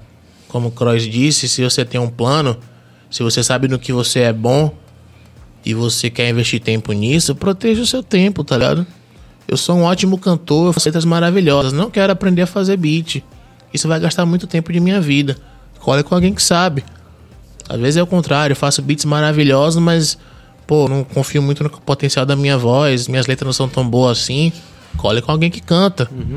Se você for o Alecrim Dourado escolhido de Deus, que faz tudo, vire noite. Faz igual Faustino, posta a música inteira cantando, fazendo beat. mixando, É, masterizando. assobiando, chupando cana, a gente, a gente se vira. Muito bom, galera. Pô, bate-papo massa, viu? Posso dizer pra vocês assim que a gente teve grandes, grandes participações aqui, mas esse aqui eu gostei especialmente. Ô, Glória, ô, Glória. É o segundo elogio Não, hoje. sem, sem, Coração sem fica rasgação de seda. que sem- parada é não, não, galera, é Coração- evidente, né? Coração tá fica na... quentinho, que parada é Eu acho que tem que sair uma música dos três. Vamos, aí, vamos fazer, já tá marcada. Eu, eu tenho certeza que eu tô falando em nome aqui de toda a equipe aqui.